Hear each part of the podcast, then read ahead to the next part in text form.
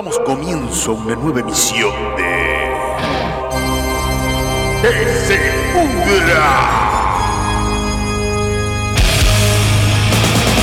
Aquí damos voz y sonido a las hordas metaleras y su cultura.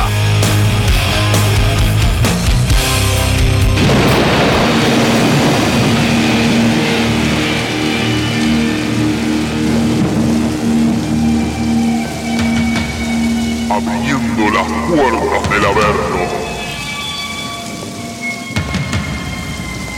Pero cerrando las ventanas, que entra un chiflete, amigo, y hace frío. Esto es.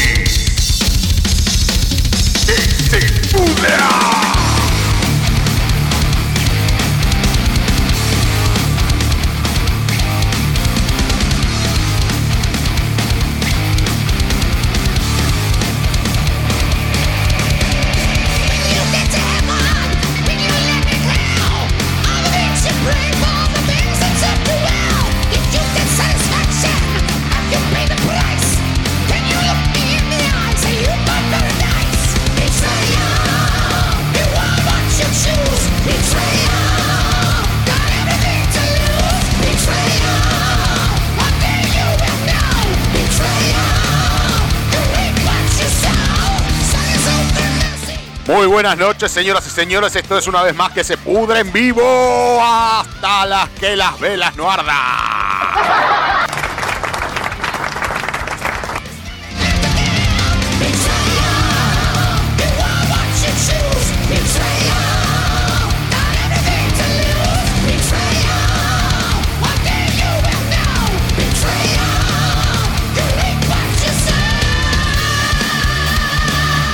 Para el día de la fecha tenemos mucho, mucho, mucho, mucho noticias metaleras, un recuerdo nostálgico a Ubaldo Civil en su, la conmemoración de su fallecimiento, lamentablemente.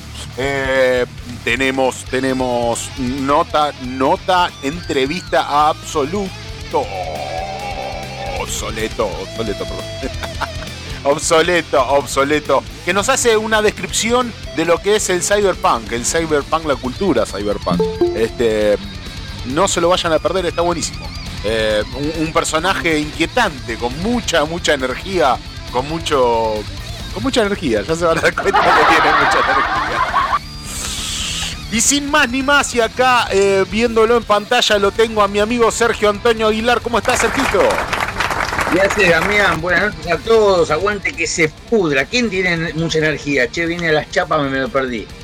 Ah, viene, viene, viene. Absol eh, eh, Obsoleto es, eh, hace, hace una referencia al cyberpunk. ¿Vos sabés lo que es la cultura cyberpunk?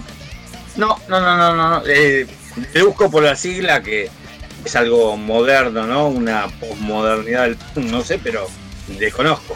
Sí, no, eh, tiene toda una cuestión, una cuestión característica con respecto a, a cultura eh, en audiovisual, viste, en, en, música, en todo. No es eh, punk, como podríamos llegar a entender. Yo también caí en el mismo error de creer que era punk. Pero bueno, eh, y le decía a la gente eh, que tenemos de todo hoy para el programa del día de la fecha. Tenemos, bueno, noticias metaleras, tenemos este la entrevista obsoleto, tenemos este una conmemoración al fallecimiento de Civile el 28 pasado. Eh, tenemos, tenemos de mucho, tenemos de mucho, pero y obviamente el cierre con Junque y una disyuntiva que va a traer controversia, que la verdad me un poco de miedito. Esto de Metallica, Metallica, Metallica sí, Metallica no. Y Junque está como muy enardecido con ese tema, ¿viste? Hubo un quilombo en el grupo de producción con eso, a ver si salíamos, no salíamos. Porque Junque tiene una opinión muy particular al respecto. Este, así que, bueno, arrancamos entonces con las noticias metaleras para el día de hoy. ¿Qué te parece, Sergito? Dale. Vamos entonces. Y ahora, en que se pudra. Noticias metaleras. Bueno, y para las noticias metaleras del día de la fecha arrancamos con Cradle Fit. Este, se despide de su guitarrista y tecladista. Dice, conoce a los nuevos músicos de Cradle Fit. Este, se le fueron dos al toque.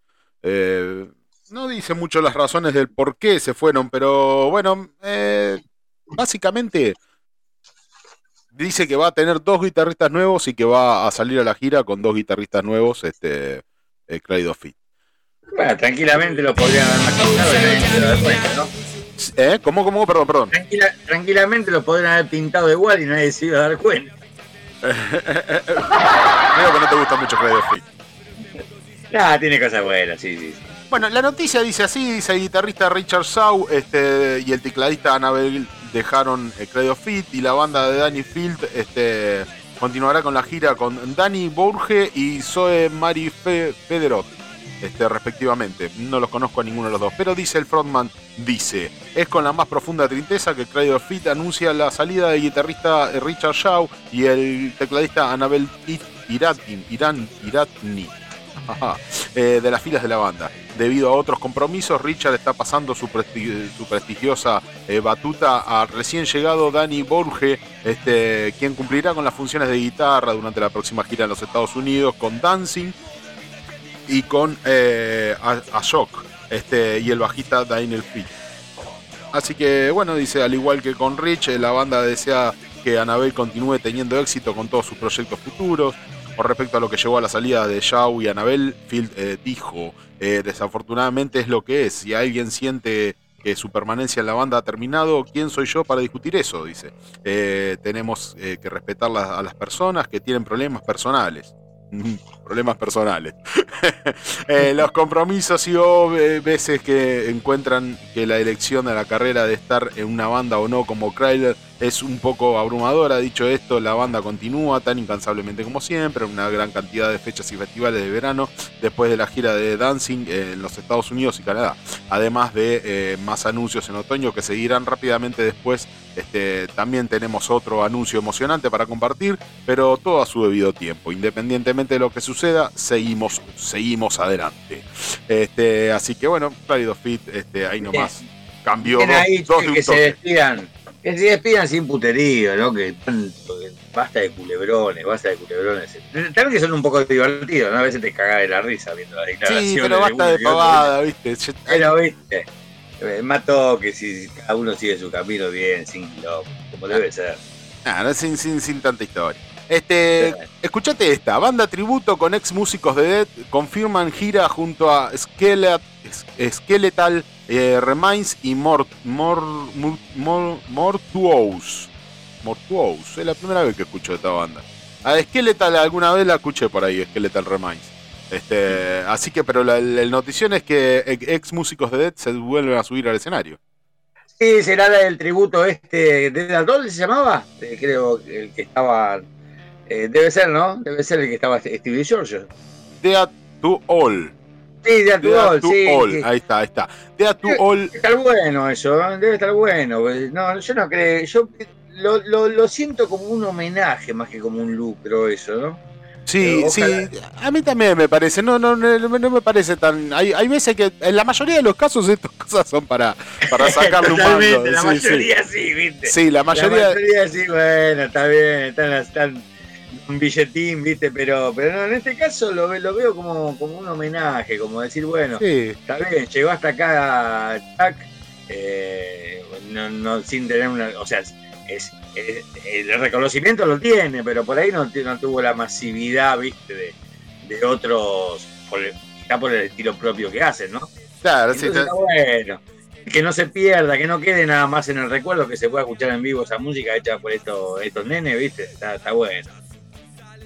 Está bárbaro. Bueno, entonces, este, The Dia to All, este, la banda tributo, como habíamos dicho recién, eh, con ex miembros, ex músicos de Dead, realiza una gira en Estados Unidos en el 2022 con Skeletal Remains y Mortuous este, como teloneros. Este, la agrupación estelar con músicos como Terry Butler, ex Masacre y actual Obituary, este, Rick Ross, ex Masacre, este, además de los fundadores de Gruesom, Gruesome ¿Lo conocés vos? Gruesom. Sí, Gruesom es, es, una banda, yo la verdad que no, no, no he enterado de que eran ellos mismos. Gruesom es una banda que es eh, hace eh, exactamente onda deep. O sea, no es que es una banda que está influenciada, no, sino que hacen lo mismo. Como, ah, qué sé yo, como por ejemplo está Cannabis Corpse, hace en onda exacto Cannibal Corpse, eso. Que justamente tenía la idea de hacer un informe sobre ese tipo de banda. La otra vez, como estamos, estuvimos hablando de la banda de cover, en realidad no es una banda de cover, sino que los tipos dicen, bueno, hacemos esto, es como si fuéramos Disney. Cannabis Corpse, me, la, hizo escuchar un amigo, Cannabis Corpse es bastante curiosa. Sí, sí, sí, pero viste, viste que es como que están, eh, qué sé yo, no sé, algunos dirán que es un robo, pero los chabones lo admiten, no es que hacen nada camuflado, esto están haciendo, exacto. Está también la, hay una banda que se llama Dem, Hace Onda King Diamond, por ejemplo, se llama Dem por el disco, claro, sí, sí, de King Diamond, ¿viste? En el caso de Gruesón a mí no me gusta mucho, la verdad, ¿eh? pero son gustos personales. No, me gusta porque em, hay algunos temas de que son prácticamente que, tienen bases calcadas a lo que hizo Did y, bueno, tomaron, es como, es como un corte y pegue, ¿viste? Lo veo, ¿viste? No, no, no no lo veo como una continuación sin, sin School sino que lo veo como un corte y pegue. Eh, ni siquiera que le casaron la onda y hacen otros temas en esa onda. Pero son, esas son cuestiones eh, totalmente personales, así que yo recomiendo que la gente que no lo conoce el son escuche, aunque sea escuche un disco por lo menos, viste que lo va a encontrar en la red y después haga su propia opinión. Impresionante, impresionante.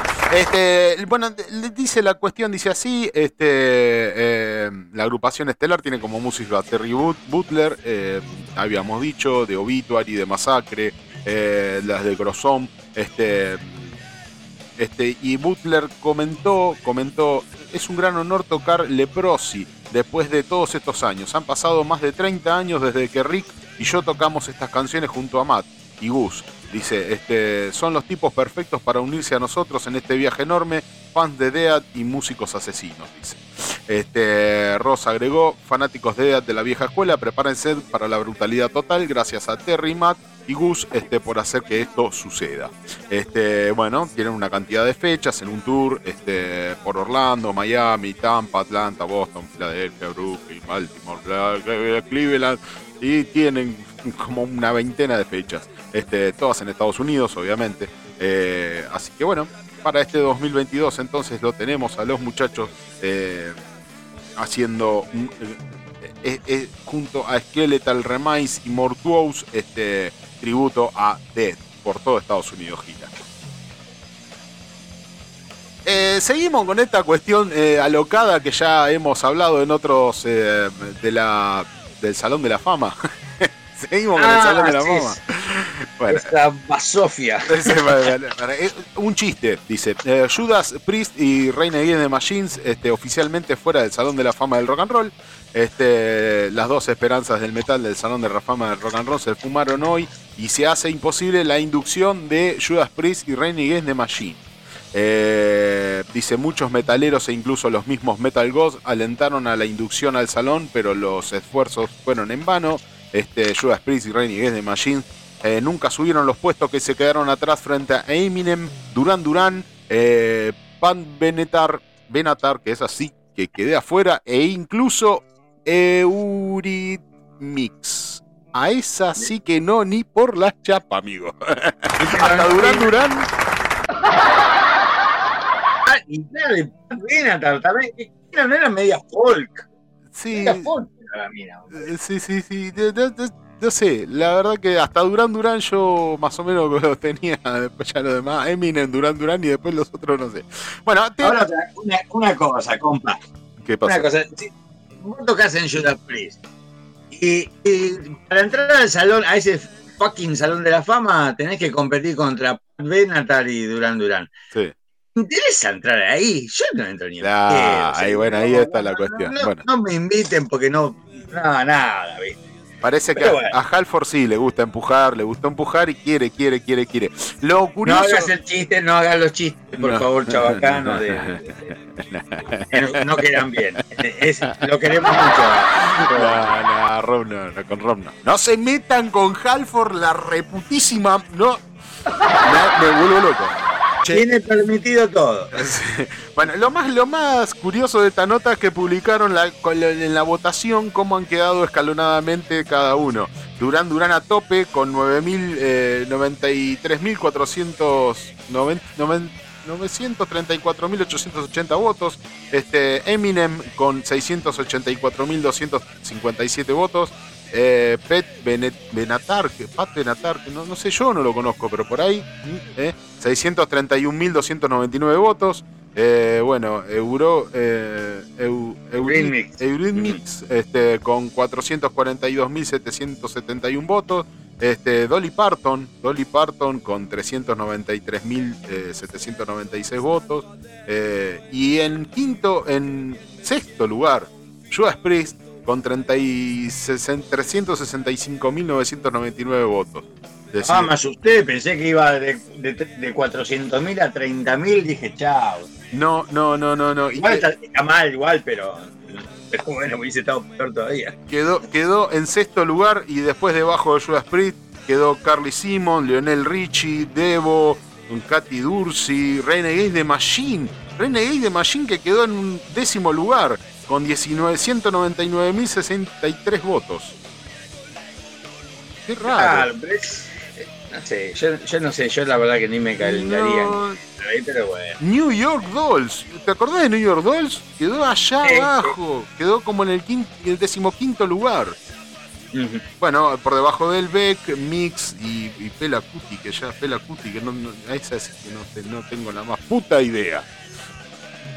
Pero bueno, eh, y lo, que sí, después de esto, después de esta, esta gran puja que quisieron hacer con Judas Priest, este, al final fueron incluidos al Rock Hall of Fame, este, pero con un premio consuelo. Encima de eso, o sea, Halford, ¿qué te pasa? un consolador, este Claro, Halford, ¿qué te pasa? Te echaron del Salón de la Fama y ahora te conformás con un premio consuelo. Con un consolador, eso, eso es, cualquiera. Bueno, eh, Halford, me, estás decepcionando. El Salón de la Fama del Rock and Roll, este, presentado oficialmente eh, al 2022, este, Judas Priest y de Machine fueron desairados. En cambio, a Judas Priest eh, se le otorgó un premio a la excelencia musical.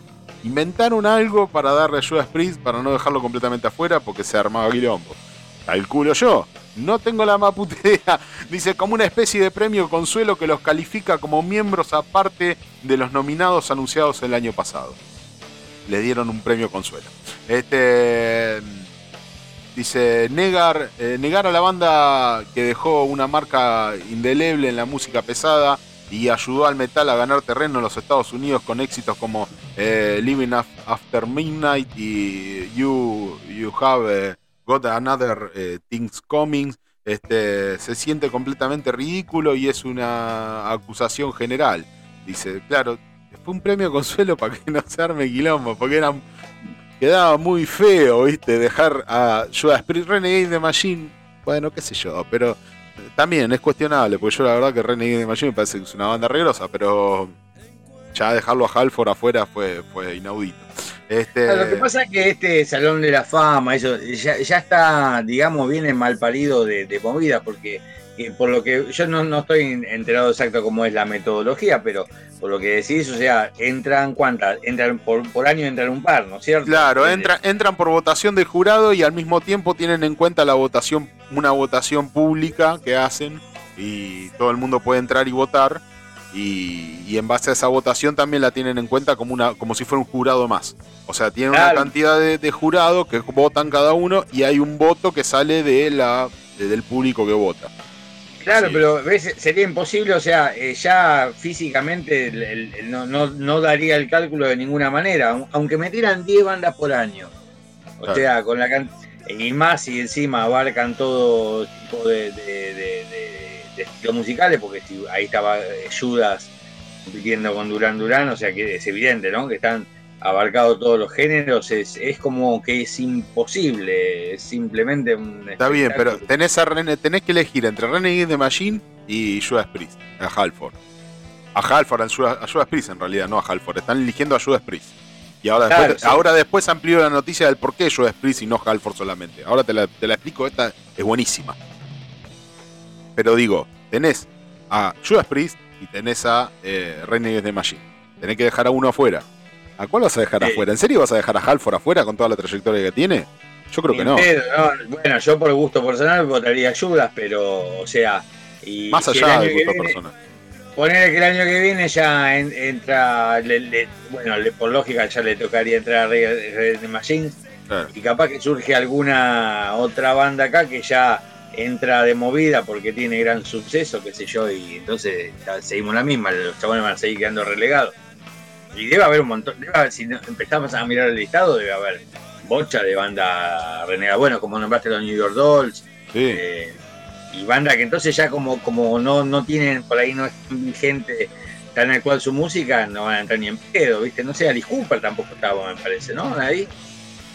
Claro, bueno, eh, eh, esto sí, así dice. Bueno, dice técnicamente Judas Priest se encuentra entre la clase 2022, o sea, en, la, en, el listado 2022 que entran al Salón de la Fama, pero sin la inducción adecuada como nominado a intérprete, eh, sino con esta nominación rara que sacaron de la galera. bueno, claro. Claro, sí, entraron, entraron como por, por la puerta de atrás, ¿viste? A, a Halford lo hacen entrar por la puerta de atrás. Yo la verdad que Parece un chiste, pero no es un chiste. no es un chiste. Ahora, yo te voy a comentar esto otro. Rob Halford no descarta a Kaka Darwin en Judas Priest para la inducción al Salón de la Fama del Rock and Roll. Muy bien, muy bien por, La, cosa es así: si Judas Priest entra al Salón de la Fama, entra con Kaka Darwin en su formación para el Salón ¿Ah, de la Fama. Bueno, pero por lo menos es lo que tiene que ser. Yo no sé si va a volver, o sea, eh, eh, de repente está. No va a volver. Está bien, ¿no? Claro, no va a volver. Apoyo, la decisión de la banda de, no dejarlo volver a, Downing, porque es como que el chabón eh, se fue y es como que, ah, listo, ya, bueno, ya, ya terminó Judas Priest. Porque si vos no querés seguir, bueno, está bien. Claro. Y está bien, fue reemplazado y está bien. No lo, también con su reemplazante, está todo bien, viste, con que no lo hayan dejado volver. Pero eso no lo invalida todo lo que hizo. Si entra ayudas al Salón de la Fama, por lo menos aunque no sea miembro estable, tiene que estar ahí en la ceremonia, tiene que estar todos juntos, en champán, ¿no? Claro. Eh, sí. Lo grandioso de esto es que fue decisión de Halford de que eh, Judas Priest eh, entrar al Salón de la Fama con la formación con Gaga Dowin eh, dentro de la formación. O sea, eh, habla de la grandeza de, este, de Halford, porque en realidad entraría Judas Priest con la formación actual, no con una formación anterior. Claro. Kaka Dowin, Judas Priest por la inducción al Salón de la Fama del Rock and Roll, según el mismo Rob Halford. Tienen todo el derecho de ser parte del evento, dijo Halford. Dijo, estoy muy contento por todos, no hay amargura, no hay angustia y no hay ese tipo de cosas que persisten. Si las hay, tienes que eh, apartar todo eso. Tienes que dejarlo de lado y simplemente entender y aceptar. Y, respeto a esta maravillosa oportunidad y lo que eh, representa en términos de reconocimiento y celebración. palabras de Rob. Cada vez te quiero más, Halford. Cada vez te quiero más. Grosso, sí. Sí. Increíble, increíble Halford dice, este, según el Salón de la Fama del Rock and Roll, los músicos de Judas Priest serán incluidos en los miembros actuales, Rob Halford, Ian Hill en el bajo, Glenn Timpton en guitarra, Scott Travis en batería, junto a los ex integrantes Kaka Dowin, Levings y el fallecido baterista Dave Holland. Todo por decisión de Halford. Increíble, Teti. La verdad, cada vez lo quiero más. lo estoy respetando más que nunca. Dice eh, otra, otra cuestión con respecto a lo último, con respecto a, Halford, pero esto ya la verdad a mí mm, más o menos. Yo la verdad que más o menos. Más o menos. Rob Halford elogia tremendamente a Tobias Forge, líder de Ghost. Yo a Ghost no la banco. Yo a Ghost no la banco. Me parece una banda pedorra, me parece un invento comercial. Eh, no me gusta Ghost no me perdonen mis opiniones tan, mis exabruptos tan, tan profundos, pero no me cabe gozo. Dice, estoy, de palabras de señor Harfold, dice, estoy muy feliz por Tobías, por ver que su ambición y sus sueños se vuelven tan reales. Dice, ha trabajado muy duro para hacer de Ghost una experiencia mundial. Este, y el tipo es un gran talento, fantástico intérprete en el escenario, su composición, los discos son maravillosos. He estado siguiendo su carrera desde hace tiempo. Halford también había auspiciado a las chicas, a las japonesas, este, ¿te acordás? Las Baby Metal. Ajá. Digo, ¿qué, qué cosas tiene? tiene estas cosas, porque no. no. No sé, realmente cree lo que. Yo creo que yo apuesto a que realmente el tipo cree que. que sí. Yo pienso que sí. Lo que pasa es que quizás él tenga también un gusto por, por otro eh, estilo más electrónico de música, ¿no es cierto? Aparte del, heavy metal, ¿no? vos fíjate en este disco que lo hemos criticado tan que, me parece tan feo, ¿no es cierto? Sí. Que se le perdona, obviamente, el, tú, la verdad es el que hicimos un programa que lo le dedicamos una sección. Pero vos podés tener, vos podés tener la ambición de querer hacer algo distinto y bueno, que no te salga muy bien o que te salga medias o que a la gente no le guste, a vos te encanta, lo hiciste, lo publicaste, a la gente no le cabió, bueno, perfecto, es respetable. Digamos, lo puedes hacer porque sos, aparte sos Roja Alfro, te chupa un huevo todo, me parece perfecto. Pero de ahí a apoyar, no sé, a mí me parece, no sé, Sergio, decime la aposta, ¿a vos no te parece como a mí que es muy obvio lo de Ghost, que es una cuestión mercantilista pura? A mí me parece tan obvio no, es una banda que no, la verdad que no le he dado demasiada bola porque le, presté un poco el oído y no, no, no me, no me agradó, pero bueno, tampoco no, no, la puedo condenar por no haberla escuchado. yo intenté digerirla y no. ¿viste? Sinceramente no, no, no me atrajo. Eh, así que no, no, no tengo una opinión bien formada como vos, que ya decís, lo sí. bien y decís una cagada. Sí, intenté digerirla por todos lados, te juro, decir, bueno a ver, a ver, a ver, Ghost, eh, tiene oscuridad, tiene... Y, no, no, no, no tiene nada, no tiene nada, no tiene ni grandes músicos virtuosos, ni tiene una intención eh, de, palo y a la bolsa, viste, como de, agite, ni tiene una intención de, de viajar, viste, onda Pink Floyd, viste, que viaja y qué sé yo, por, por, por, por sonidos y busca atmósfera. No, me parece una banda para pendejos, este, una banda hecha para millennials y, vender y vender y no hay otra cosa. Mismo la estética, los músicos tienen la cara tapada, no se sabe quién está tocando detrás de cada instrumento, aparece el cantante que ya lo han cambiado como dos o tres veces. No, es como. Es, es la banda de un productor, viste, que dice: Bueno, a ver, vamos a poner esto, vamos a hacer esto, vamos a hacer esto. Esto se vende bien, no se vende, cambiamos el formato, vamos por acá. Y así. No, no, es un producto. producto un producto muy probable que así sea. Es muy probable que estés totalmente acertado con lo, con lo que entre, entre sacar, entre sacar, eh, es, es, es, como la Coca-Cola cero, ¿viste? Entró, si gustó bien y si no gustó la retiramos del mercado. Así es, eh, me parece. Bueno, eh, la acabamos con esta historia. Y me parece raro que el pelado la apoya así tan rotundamente. Capaz que son muy amigos con Tobias Forge, ¿viste? Capaz que. Eh, Dream Theater en Argentina el 7 de septiembre del 2022. Este gran anuncio de Dream Theater viniendo a la Argentina el 2022. A partir del 7 de septiembre, entonces la leyenda del metal progresivo Dream Theater ha confirmado a través de sus medios oficiales de difusión que regresarán a la Argentina finalmente luego de varios años de espera. La información este, fue revelada en exclusiva por la fanpage de Dream Theater Latino, quienes publicaron que el día de ayer lunes, o sea, por el lunes, eh, por la mañana, el afiche oficial en el que será el nuevo concierto de la banda por el país gaucho, refiriéndose a nosotros, este medio yankee.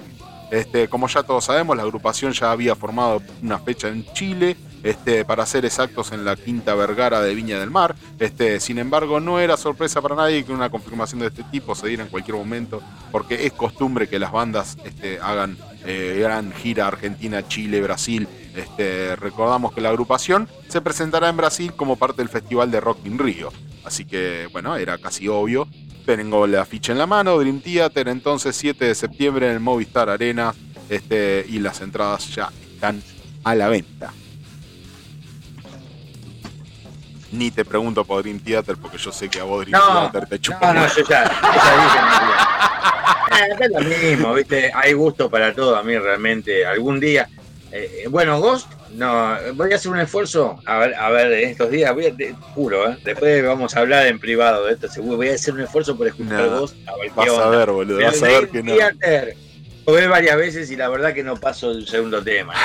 es bueno, no me gusta para nada esos muchachos. Bueno, Halloween publica nuevo single en vinilo de Best Time. Best Time, que formó parte del disco eh, último sacado de Halloween, ahora lo saca en vinilo después del reciente aplazamiento de una serie de fechas en el 2022 de United Force con Hammerfall. Este, el equipo Pumpkin de Halloween finalmente dará inicio a esta esperada gira de Manchester Academy en Reino Unido este miércoles. El itinerato completo se indica a continuación. La noticia tiene el itinerato, bueno, todo de la gira por este, eh, por estado, por Reino Unido, perdón. Este, eh, para la ocasión, el grupo también ha preparado un lanzamiento especial, un sencillo en vinilo eh, titulado Best Time, este, que se publicará en el mercado internacional a partir del 20 de mayo del 2022, este, el 20 de este mes. Este remix contiene una canción eh, principal en la cara A y un remix vocal alternativo exclusivo en la canción en la cara B. Así que quienes quieran adquirir este. Quienes quieran adquirir el, vinilo este eh, eh, lo podrán hacer a partir del 20 de mayo. Este, en Buenos Aires, este, junto a Hammerfall, el 2 de, de octubre. Este, en Santiago de Chile el 4 de octubre, el 6 de octubre en, en Ribeirão Petro en Brasil, Sao Paulo el 8 de octubre, Sao Paulo el 9 eh, de octubre. Este, así que bueno, esas son las fechas para acá, para Sudamérica. El resto son este, gira en otros países del mundo, incluye Estados Unidos, incluye este, Inglaterra, bueno, varios países. Nada más simplemente Barcelona, este, bueno, les tiro las fechas principalmente en Argentina, ya que somos un programa que se transmite desde Argentina, este, para esta fecha de Halloween junto a Hammerfall el 2 de octubre en el estadio Luna Park. Dogma, Dogma, Dogma, ¿la conoces? Dogma, ¿la escuchaste nombrar al menos alguna vez? No, no. Bueno, Dogma es una banda conformada por monjas metaleras. Eso es nuevo, ¿eh? eh logra 100.000 reproducciones con un único videoclip. Eso es más impresionante todavía. Dice, las monjas lo lograron en un poco más de un mes. Este, vamos a buscar a ver si está Dogma, eh, eh, a ver si lo tengo para pasárselo un cacho. Ah, déjenme, dos segundos, tampoco. Dogma, acá está. A ver, a ver, a ver, Dogma, Dogma. Y eh, vamos, a, vamos a mostrar este, eh, esta canción con este 100.000 reproducciones.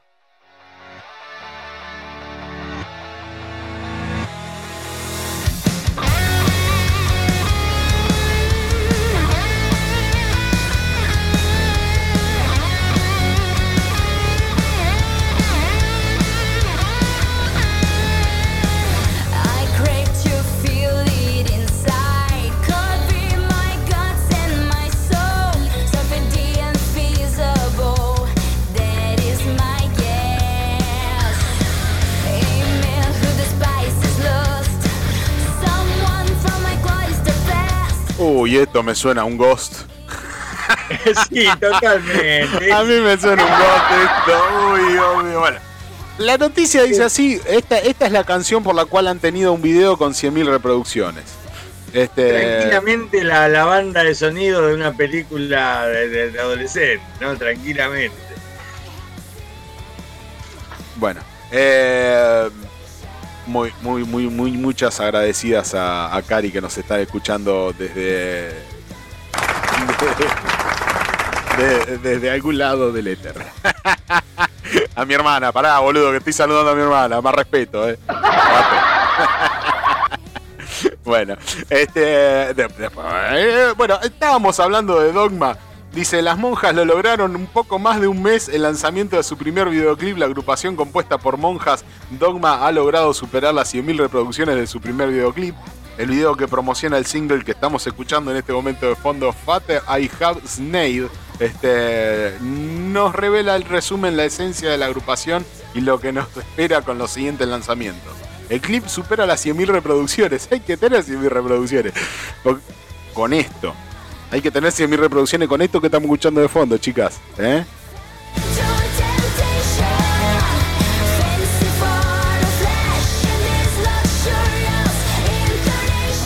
Es Britney Spears.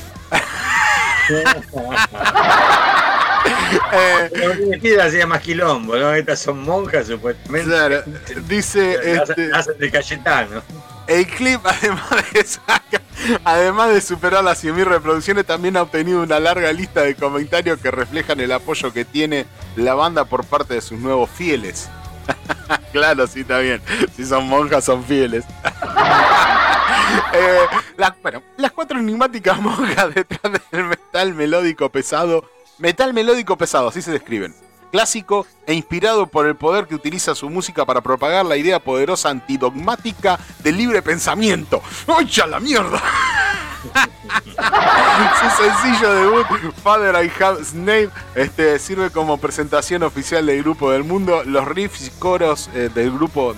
Perdón, sirve como presentación oficial del grupo al mundo. Los riffs y coros eh, listos para el estadio que se convertirán en himnos contratan, contrastan eh, marcadamente con un aspecto oscuro del otro mundo del grupo. ¿Es Dogma una secta? Una secta, sea lo que sea, están aquí para hacerse cargo. bueno, está bien. claro, acá está el clásico caso en donde eh, me importa un carajo la música y la estética y la, cuestión visual y qué sé yo y de propaganda es lo principal. La música queda en un segundo plano. Y yo la verdad que estaría bueno que combinaran ambas cosas, ¿no? Que tengan Este, un desarrollo musical interesante, que tengan algo realmente interesante que ofrecer, ¿no? Esta cuestión entre metal y popero. Este, además de la, de la cuestión estética, que está bueno, porque uno va a ver un espectáculo y quiere ver todo. Bueno, no sé, mi humilde opinión, qué sé yo. Con él. Eh, muere el baterista de Spinal Tap. ¿Te acuerdas de la película? Sí, la mítica película de, metal Spinal Tap, sí.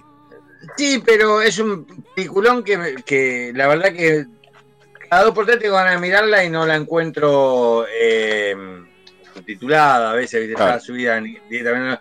Pero es el batero, porque siempre se moría en la película el batero, no, lo recuerdo yo. no, bueno. Eh, hubo un tipo que grabó todo realmente la base y ese murió. Claro, no, no, era, era, era este bigotito que parecía muy a lo Freddie Mercury en sus viejas épocas. Con el pelito ah, entre largo y bigotito. Era un cago de la risa, o sea, era el batero, siempre le pasaba algo, la verdad. uno, uno murió de combustión espontánea, era una locura esa Era una locura. Bueno, Richard Rick J. Parnell, el actor que interpretó a Mirk eh, Scrimton, el baterista de la, de la banda ficticia de la película Spinal Tap, murió a los 70 años, eh, según informó este el, un portal llamado Dennis Dick. Es, es, es, es este, fue alguna vez músico de Atomic Roster, una banda británica de hard rock progresivo y también fue baterista de Radio Birman, liderado por Tech, quien escribió un sentido mensaje. Dice, Rick Parnell murió temprano esta mañana, desde el primer día cuando lo conocí lo encontré activo, cálido y deliciosamente divertido. Nos llevamos bien como amigos e inmediato, de inmediato tenía un espíritu alegre y te hacía sentir bien eh, simplemente estando cerca de él. La increíble historia de Rick en el mundo de la música es bien conocida. Tuve la suerte de trabajar con Rick en tres álbumes. Este, el tiempo que de, estudio fue casual, divertido y salpicado de historias con humor.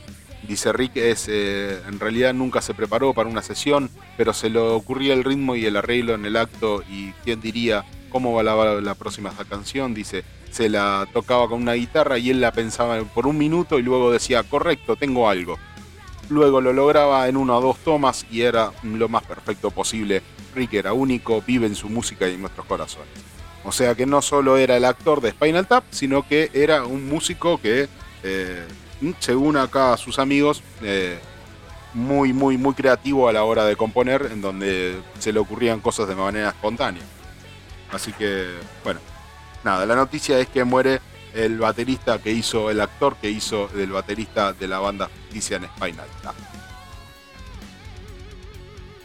Otra muerte más. Este, en este caso muere. Cachito que. Ahí está. Eh, muere Gabe Serbian eh, de Decapitation y Dave Lombardo lo lamentan porque tenían trabajos en común. ¿Lo ubicas a Gabe Serbian? No, no, no. Bueno, Gabe Serbian murió el pasado 30 de abril y fue el baterista cofundador de Cattle Decapitation, este, además de que fue el vocalista de Dread Cross con Dave Lombardo.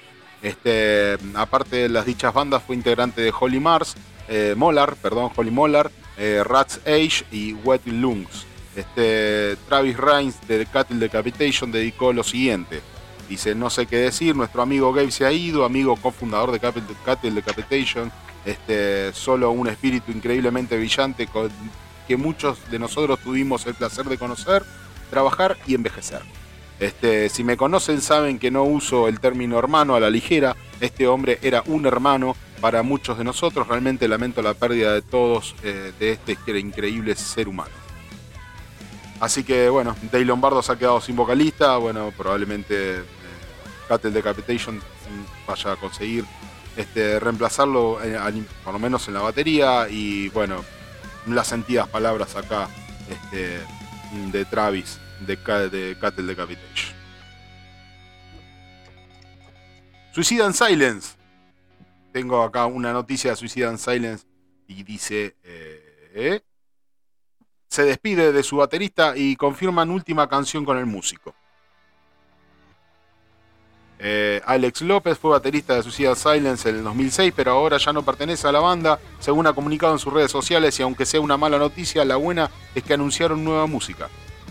Eh, Suicide Silence, eh, dicen ellos, declaraciones de la banda Suicide Silence y nuestro amigo antiguo baterista Alex López acordaron mutuamente separarse. Les deseamos lo mejor para seguir adelante y alentamos a todos a seguir en nuestros futuros eh, esfuerzos, tanto con la música como en artes visuales, dicen. Este, nuestro buen amigo Ernick Iñiguez, eh, que grabó la batería de Become the Hunter para eh, Suicide and Silence, tocará con nosotros en la próxima gira Chaos y Carnage, este, en el próximo festivales europeos.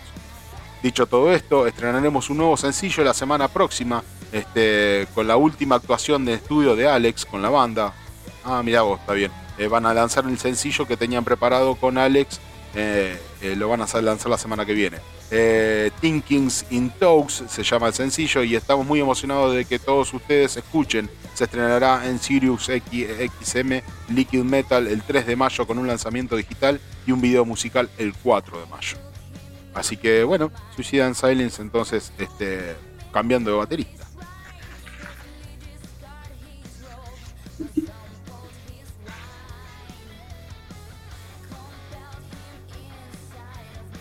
Seguimos escuchando a Dogma. ¿eh? ¿eh? usuarios critican duramente cover de Entre Dos Tierras a cargo de Till Lindemann. Vos sabés que se filtró Entre Dos Tierras este, un cover que hizo de Héroes del Silencio, Till Lindemann, este, eh, cantándolo en castellano incluso. Llegué tarde porque se filtró, lo subieron a YouTube y obviamente YouTube en 10 minutos lo baneó. Eh, puso la clásica pantalla negra, este, ¿no? Eh, diciendo el video es privado, el video no está disponible por derechos de copyright. Eh, así que Till Lindemann dice, como ya todos sabemos, recordamos hace algunos meses se confirmaba a través de una entrevista hecha por el diario español a Ramstein, el vocalista del. Habíamos dicho esa noticia acá de que Till Lindemann este, ya habría estado trabajando en un nuevo cover, pero esta vez se trata de una canción realmente, un clásico del rock español eh, dice así con los eh, así es el clásico de Héroes del Silencio entre dos tierras. Tendrá una versión de Raptain ya aprobada por el mismo Bumburi. Este, pero no sé por qué, porque se filtró. En realidad no la, no la publicaron oficialmente. No salió el, sitio oficial de TIL eh, a, a publicarla la canción y bueno, la banearon, pero está aprobada por Bumburi. Este, dice la canción a la cual no tiene fecha de lanzamiento habría sido filtrada, dice, este, entre diversos grupos privados dedicados a Ramstein. Este, y al parecer vendría a ser una versión no finalizada, o sea, era, pero no estaba finalizada la versión según, según, según acá eh, Till Lindemann, así que eh, se filtró y la banearon. Eh, yo no llegué a escucharla, pero después la busqué por otros lados. Soy un ratoncito, la busqué por otros lados y la encontré la canción. Y la verdad que es muy mala. Y por fanáticos de Ramstein también, que tengo algunos amigos que me han dicho, es horrible, dice. es horrible, me han escuchado Es horrible. Todavía no está el lanzamiento oficial, pero ya si vos rebuscas por ahí, por izquierda, podés llegar a encontrar, viste, alguna que otra, este, alguna que otra cuestión de, esta canción. Algún recorte al menos. Este, pero bueno. Aparentemente nada de qué perderse. Esperemos que el lanzamiento oficial de la canción a Bumburi le gustó y está. Eh, dice que su seguramente eh, Dice, seguramente lo que habrá inspirado a Tim Lindemann a generar esta canción de nuestro cover de nuestra banda es eh, haber pasado por Alemania y haber tenido cierta repercusión con Héroes del Silencio. Así que, bueno, bien. Qué raro, ¿no? Un alemán cantando en castellano es. Eh, yo lo escuché bastante trabado el tipo, pero digo, ¿cómo ha llegado a globalizarse el mundo?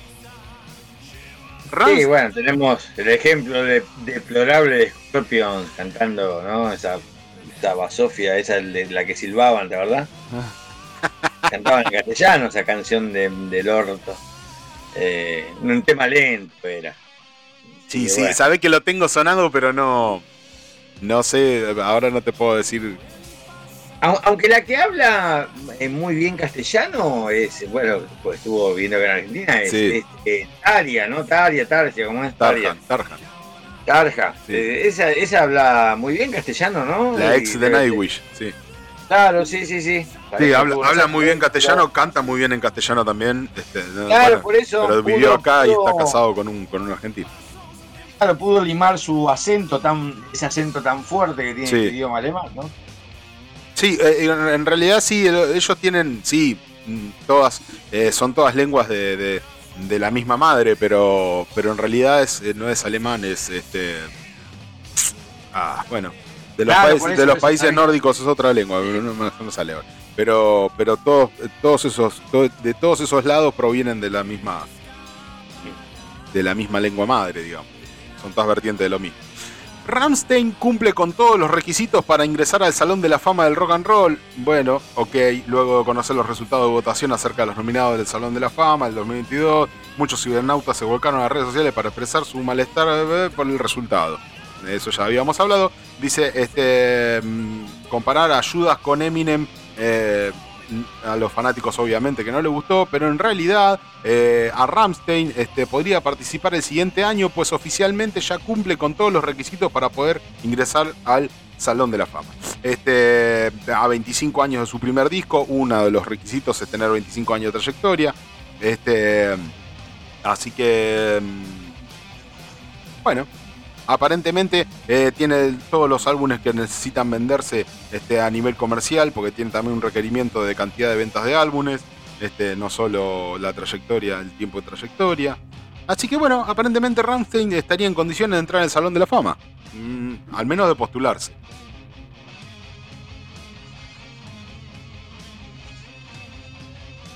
Eh, en otra cuestión, Ramstein Un segundo, talento el asunto hoy. Cuesta abrir los portales, te queda un poquito más. Ramstein celebra el lanzamiento de su nuevo videoclip Angst. Este, Ramstein está sacando disco, disco así eh, a, a, cuentagotas, como estamos acostumbrados, Sergio. Sí, lo que hablábamos esta semana, sí, sí, sí. Va a, cuesta, a este, el disco. Y ya están sacando un eh, videoclip de este tema.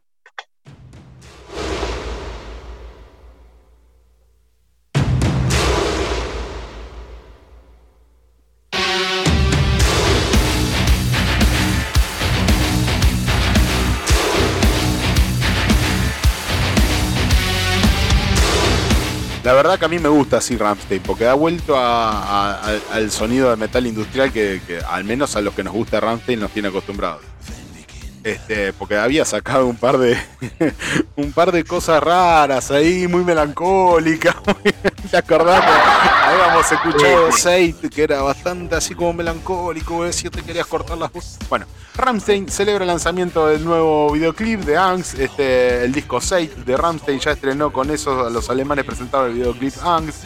Este, muchos creen que Adieu, que es otro tema que está eh, dentro de este cancionero de 6 este, es la canción despedida de Rammstein e incluso dicen adiós en tres idiomas, en francés, en inglés y en alemán. Todo el mundo está especulando con que este va a ser el último disco de Rammstein.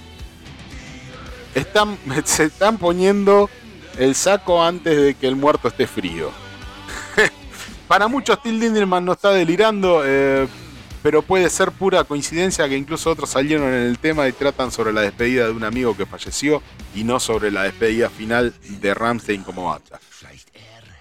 Son muy especulativos. si, se estuvieran despidiendo y no hacen la gira despedida, la última gira, se estarían perdiendo una. Eh, capaz que la están midiendo, capaz que dicen no vamos, no vamos, no vamos. ¿Cuántos nos siguen en una gira de despedida? ¿Cuántas despedidas podemos hacer? Quizá, quizá hace 10 años que se está despidiendo. Así que capaz que la están midiendo, ¿viste? Dicen, bueno, a ver, ¿quién nos acompaña en la gira de despedida? Levante la mano. Y bueno, ahí ya saben más o menos en un sondeo de mercado de cuántas entradas van a vender. ¿No? Sí, sí, sí. Bueno, con esto eh, despedimos entonces las noticias metaleras para el día de la fecha, Sergito. Este, después de esto, venís vos con el informe incompleto. Hacenos una breve reseña de qué vas a hablar para este informe incompleto, Sergito.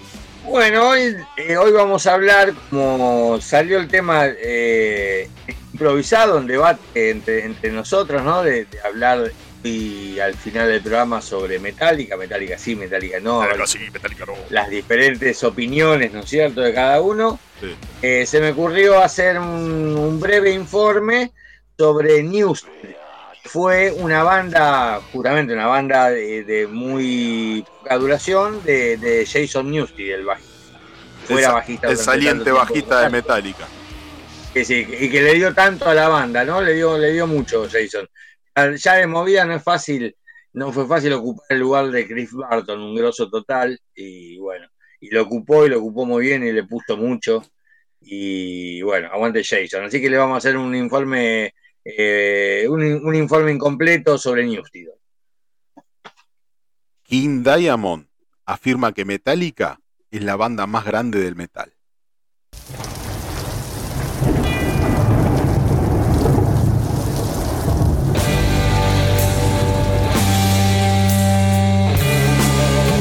Todo el conocimiento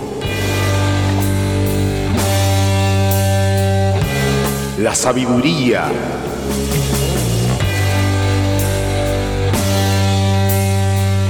La información.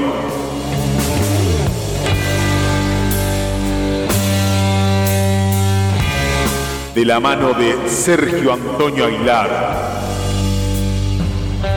En que se pudra, que se pudra, que se pudra.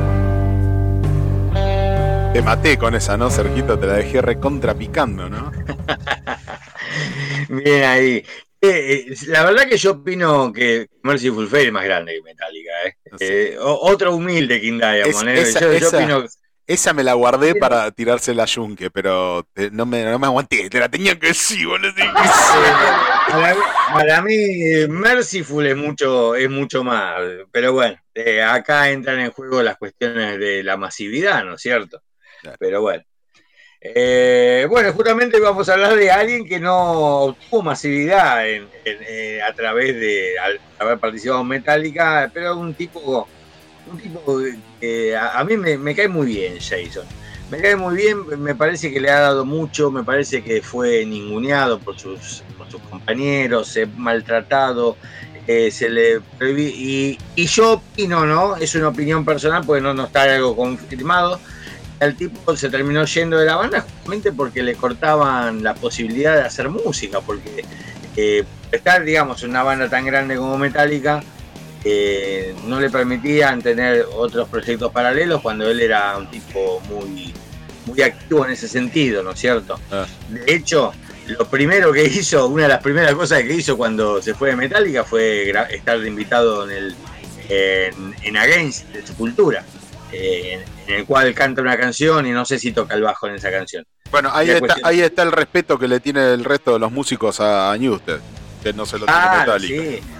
sí, sí, sí. Aparte un, tipo muy, muy versátil. Eh, su no está, no es una persona que está enfocada eh, exclusivamente en el metal. ¿no es cierto? Porque tiene otros proyectos que son algunos más de música más, más, más experimental, más viajada. De hecho, actualmente está haciendo una banda que yo ni sabía lo que era, porque me enteré que estaba haciendo bluegrass. Digo, ¿qué mierda es el bluegrass? es un estilo de música norteamericano antiguo, ¿viste? Como si fuera una especie de country, una onda así. El tipo es, realmente un, músico que, tiene vuelo propio, que le gusta experimentar y no lo podía hacer en Metallica. Para mí, pienso, yo, yo que esa es la razón por la que se terminó cansando y se fue. Eh, pero bueno, vamos a enfocarnos en lo que, en, dentro de todos los proyectos que tuvo, en esta banda solista al cual bautizó como New justamente. La formó con, em, con el baterista Jesús Méndez, a quien lo tenía como técnico de batería en Metallica, nosotros un asistente de él, con el cual también eh, habían estado eh, con un proyecto de banda que se lo impidieron los Metallica, que se llamaba Eco Brain la banda, lo que te decía, una banda que nada que ver con el metal, una de música tipo a, lo Pink Floyd, ¿viste? Algo medio así raro. Eh, pero bueno, eh, este baterista fue el que se sumó a la banda Jason. Y bueno, y Jesús Méndez en la, en la guitarra. Y bueno, obviamente Jason Newsted, el del bajo, y la voz. Nosotros esta banda la empezaron y sacaron eh, un primer un primer corta duración, como sería, un, de, cuatro temas, ¿no es cierto? Sí, sí. Se, llamó, Metal. Y bueno, como tuvo despertó interés y esto, y ya empezaron a, tener unas, unas, posibilidades de salir a tocar en vivo, se decidieron a agregar más canciones y comentar más canciones.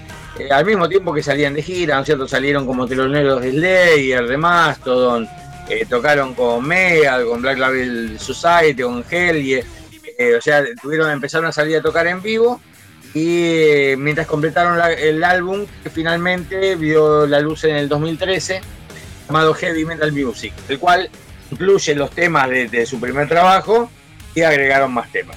Así que si queremos vamos a arrancar escuchando un temita eh, para ver cómo sonaba. Soldier Head me gusta mucho, que es un tema que está en, está, en ambos trabajos y del cual tienen videoclip también. Eh, a ver cómo sonaba Newsted. Newsted entonces haciendo honor y gloria a Metallica, a lo viejito de Metallica y a su trabajo independiente.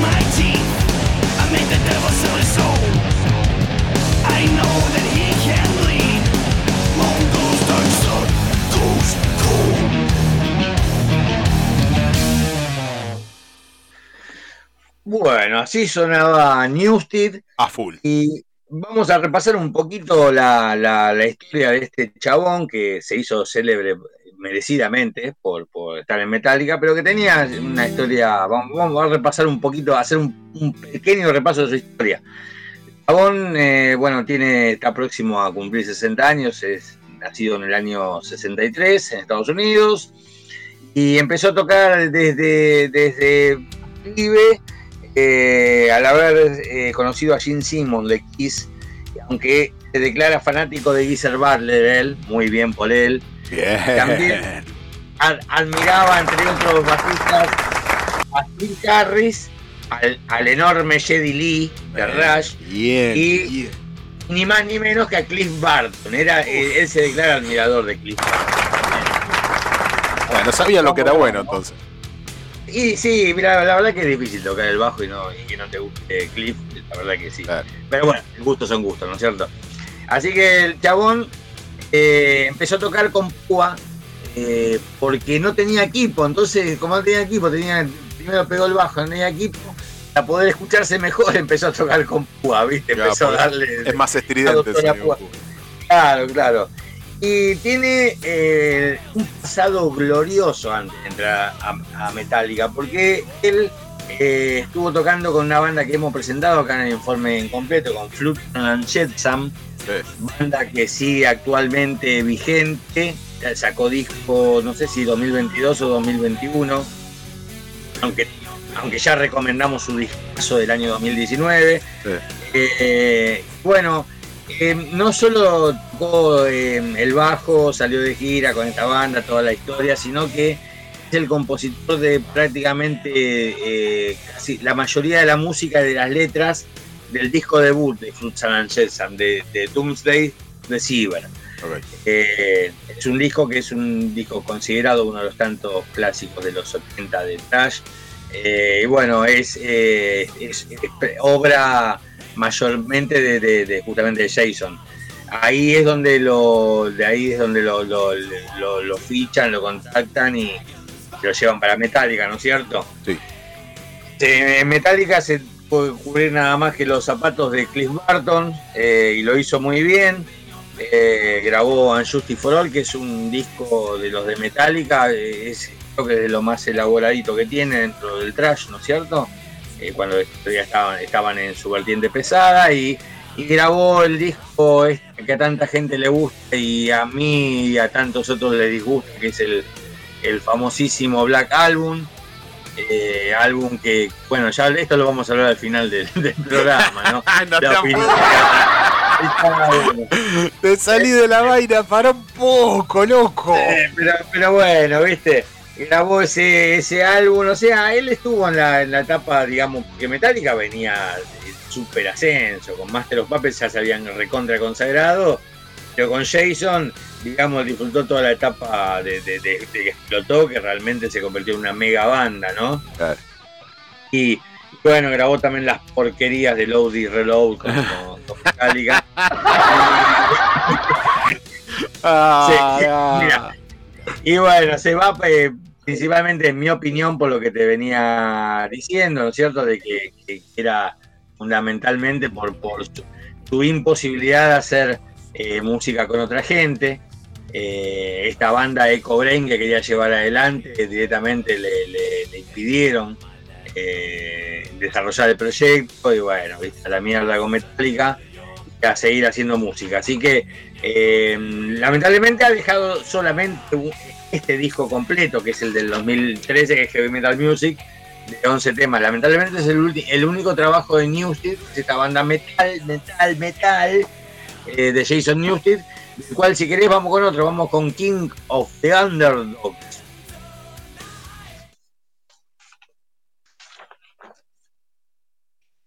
Give me fuel, give me fire, give me that which I desire. No. Ah, no, pará, pará, no era ese. no era ese, no era ese. ah, no, pará, pará. ¿Cómo estoy? ¿Qué? ¿No te gusta? No, no, no. ¿Con qué tema querés ir? ¿Con, qué tema era que me dijiste que querías escuchar de Jason? De Newton. sí, con King of the Underdog. King of the Underdog. Ah, bueno, está bien. Seguro, ¿no? Sí, sí, para limpiarnos un poquito los oídos, sí, sí. No, no, este no, no. ¿Eh?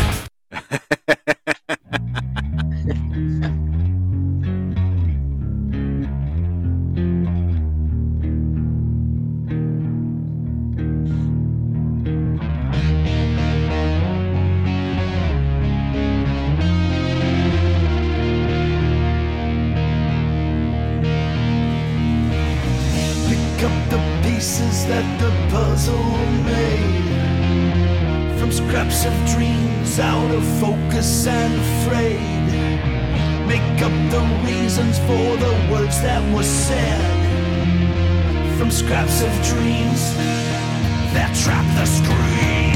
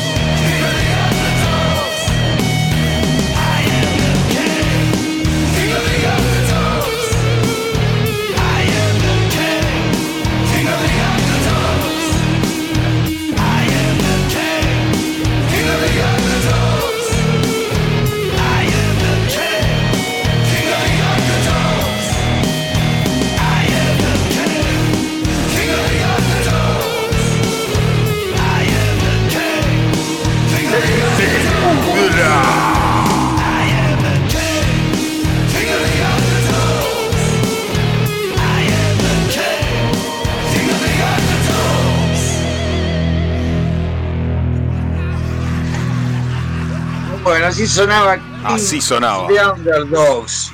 Así, así nos gusta escuchar a Jason. Pero bueno, el tipo eh, muy versátil, como venimos diciendo, tiene sus diferentes vertientes. Pero bueno, ha tocado, eh, ha tocado diferentes estilos a lo largo de su vida. Eh, otra banda muy destacable en la que estuvo Jason Newsted es Voivod, son los canadienses de metal progresivo, eh, cual esa banda se unió de manera estable después de irse de Metallica. Eh, también un dato curioso de, sobre Jason es que en el año 2003 se presenta Voivod en un Ozfest y bueno, hace doblete Jason, toca con Voivod y a su vez toca también ese mismo día en el Ozfest como bajista de la banda de Ozzy Osbourne. Ah, Así que mete, mete doblete ahí. Eh, tuvo, proyectos también, un proyecto de, de, tipo hard rock, ¿no es cierto? Algo tipo medio glamoroso, eh, junto a Gil, Gilby Clark de los Guns y Tommy Lee de Motley Crue, llamado Rockstar Supernova.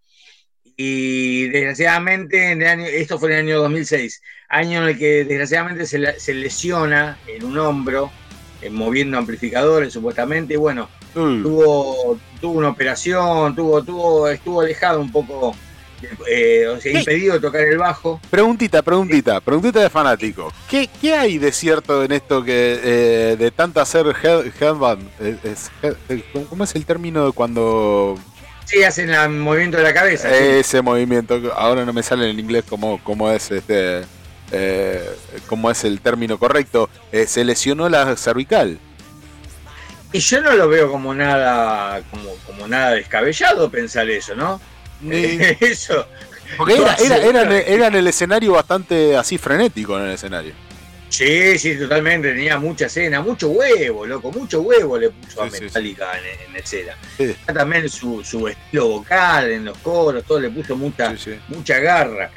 no sería nada raro. Igualmente, yo tampoco, yo, te digo, estoy transmitiendo la, la versión eh, eh, aceptada como la verdadera de, esa lesión. A mí me suena un poco sospechoso, ¿no? Que moviendo el amplificador, se, ah, alguna, algo tiene que haber habido, por ahí una girota, vaya a saber, o un giro de la cabeza, o una.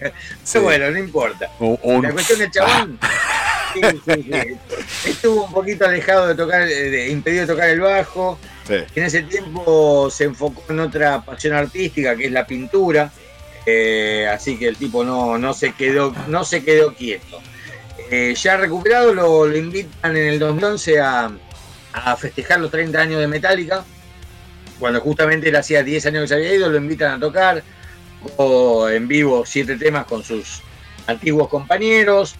Eh, así que la verdad que, que, un grande, ¿no? no quedarse en el resentimiento y, está bien, y no sé. Acá, acá mi, homenaje a Jason. Vamos a resaltar a un tipo que, me cae muy bien. Y él se dice también, se dice que dice que también que tenía muy buena comunicación con la gente, era el más copado, digamos, en, relacionarse con el público, más autógrafos, toda la bola. Eh, así que bueno, desgraciadamente no está haciendo en la actualidad música que nos pueda llegar a interesar mucho, pero a estar atentos a que algún día nos vuelva a despachar con alguna joyita como esta de metal. Así que vamos, vamos cerrando, vamos cerrando este informe con, con otro tema de, de Newsted. Y, nos quedamos en que se pudra, nos vamos con Skycrapper. Con Skycrapper, entonces de Newsted, eh, para cerrar este informe incompleto. Este, Sergito, muchas gracias por, por brindarnos toda esta data maravillosa y tan entretenida que la verdad que nos, nutre y nos, y nos da un poco más de qué pasa con cada uno de estos iconos del metal este, y, su, y su paso a lo largo de la historia. Y bueno, lástima que en este caso solamente cuatro temas tenemos para seguir registro de, Jason. Esperemos, esperemos algo más. Este... Sí, sí, pero igualmente eh, a la gente que busque en las redes, eh, eh, los cuatro temas que tenemos nosotros acá, que podemos pasar, son los de los del su primer single, pero estos cuatro temas están incluidos en el disco completo, que es del año 2013, que se llamó Heavy Metal Music. Así que Sí, al que le gustó esto, que lo busque, que, vale la pena. Es un dígito, lindo, lindo disco. Ok, o sea, no se olviden de que Metallica, Metallica no es solo lo que estamos escuchando ahora en estos últimos tiempos, sino que también fue una época con Jason y que fue muy buena época, muy comparable a la que tuvieron con, con su anterior bajista y bueno, se calzó unas medias muy grosas. Este, entonces Skypred, este, Sky, Sky Scrapped. ¿Qué vendría a ser? Sky Scrapped. Scrapper. No tengo la más pálida idea. La verdad que vamos, a, vamos a googlearlo, a ver qué carajo es Skycrape. Vamos a googlearlo y a la vuelta les digo qué significa. Eh, muchas, muchas gracias, este Sergio Antonio Aguilar. Nos encontramos a la vuelta, no se vayan. Queda mucho más en que se pudra. Quédense, quédense. Y después, a la vuelta de este grandioso tema, nuestra exclusivísima entrevista absoluto, absoluto, eh, con su descripción sobre eh, lo que es el, el punk cibernético.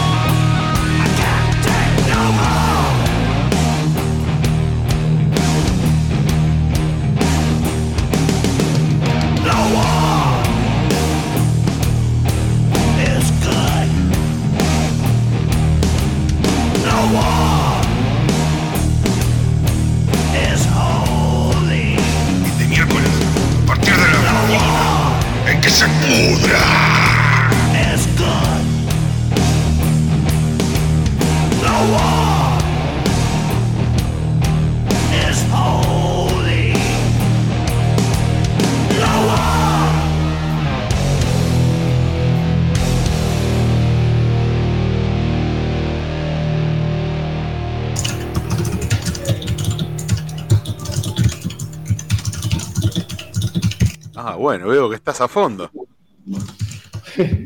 ¿Cómo va? Perdón. Estás como con 10.000 cosas al mismo tiempo. Sí, sí, sí, la putísima madre que lo parió. Ah. Pero bueno, ¿qué va a hacer, boludo? Es así, la vida es así, boludo. Bueno, bueno, bueno, no tengo problema. Bueno, ahí arrancamos. A ver, pongo un temita y arrancamos.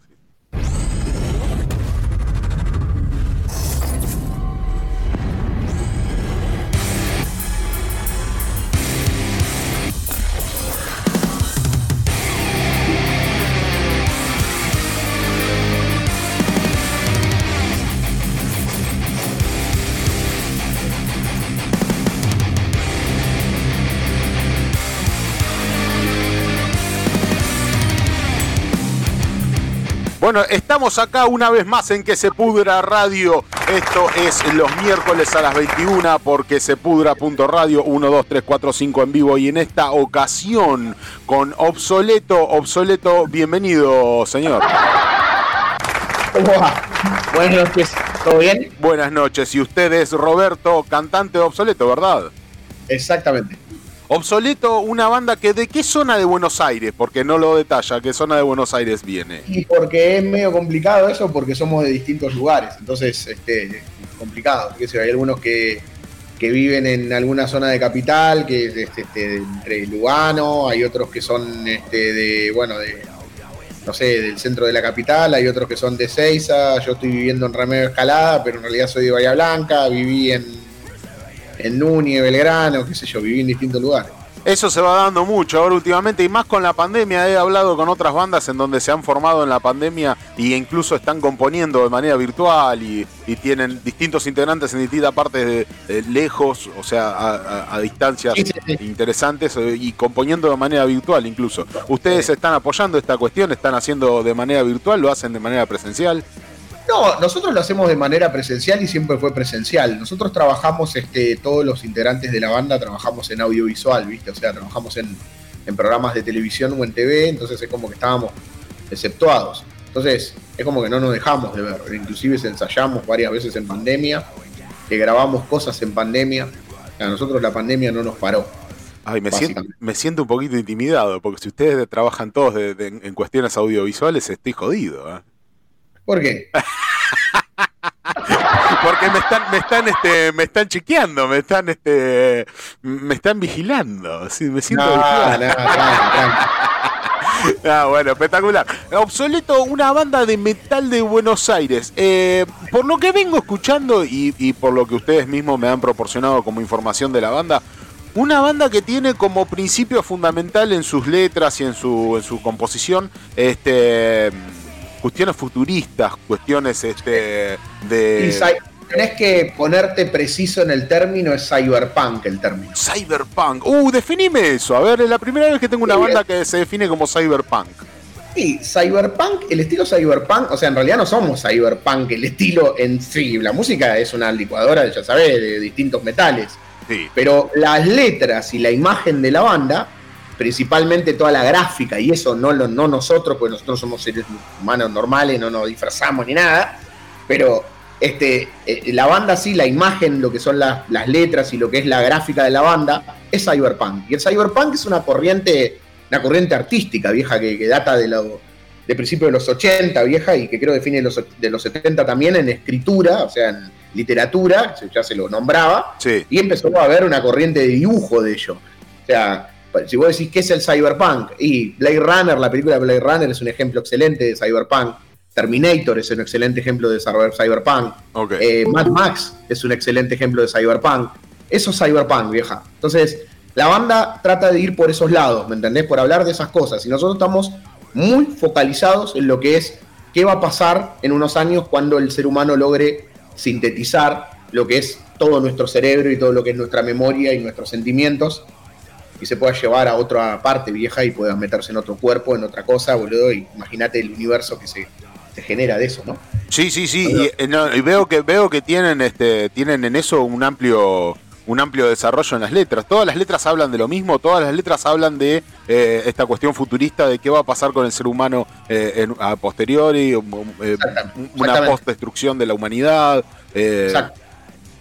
todas son basadas en eso hay mucha, mucha influencia en las letras, viste, bueno, en Terminator, en, Eh, bueno, creo que en Westworld también mucho, también en, lo que es Blade Runner.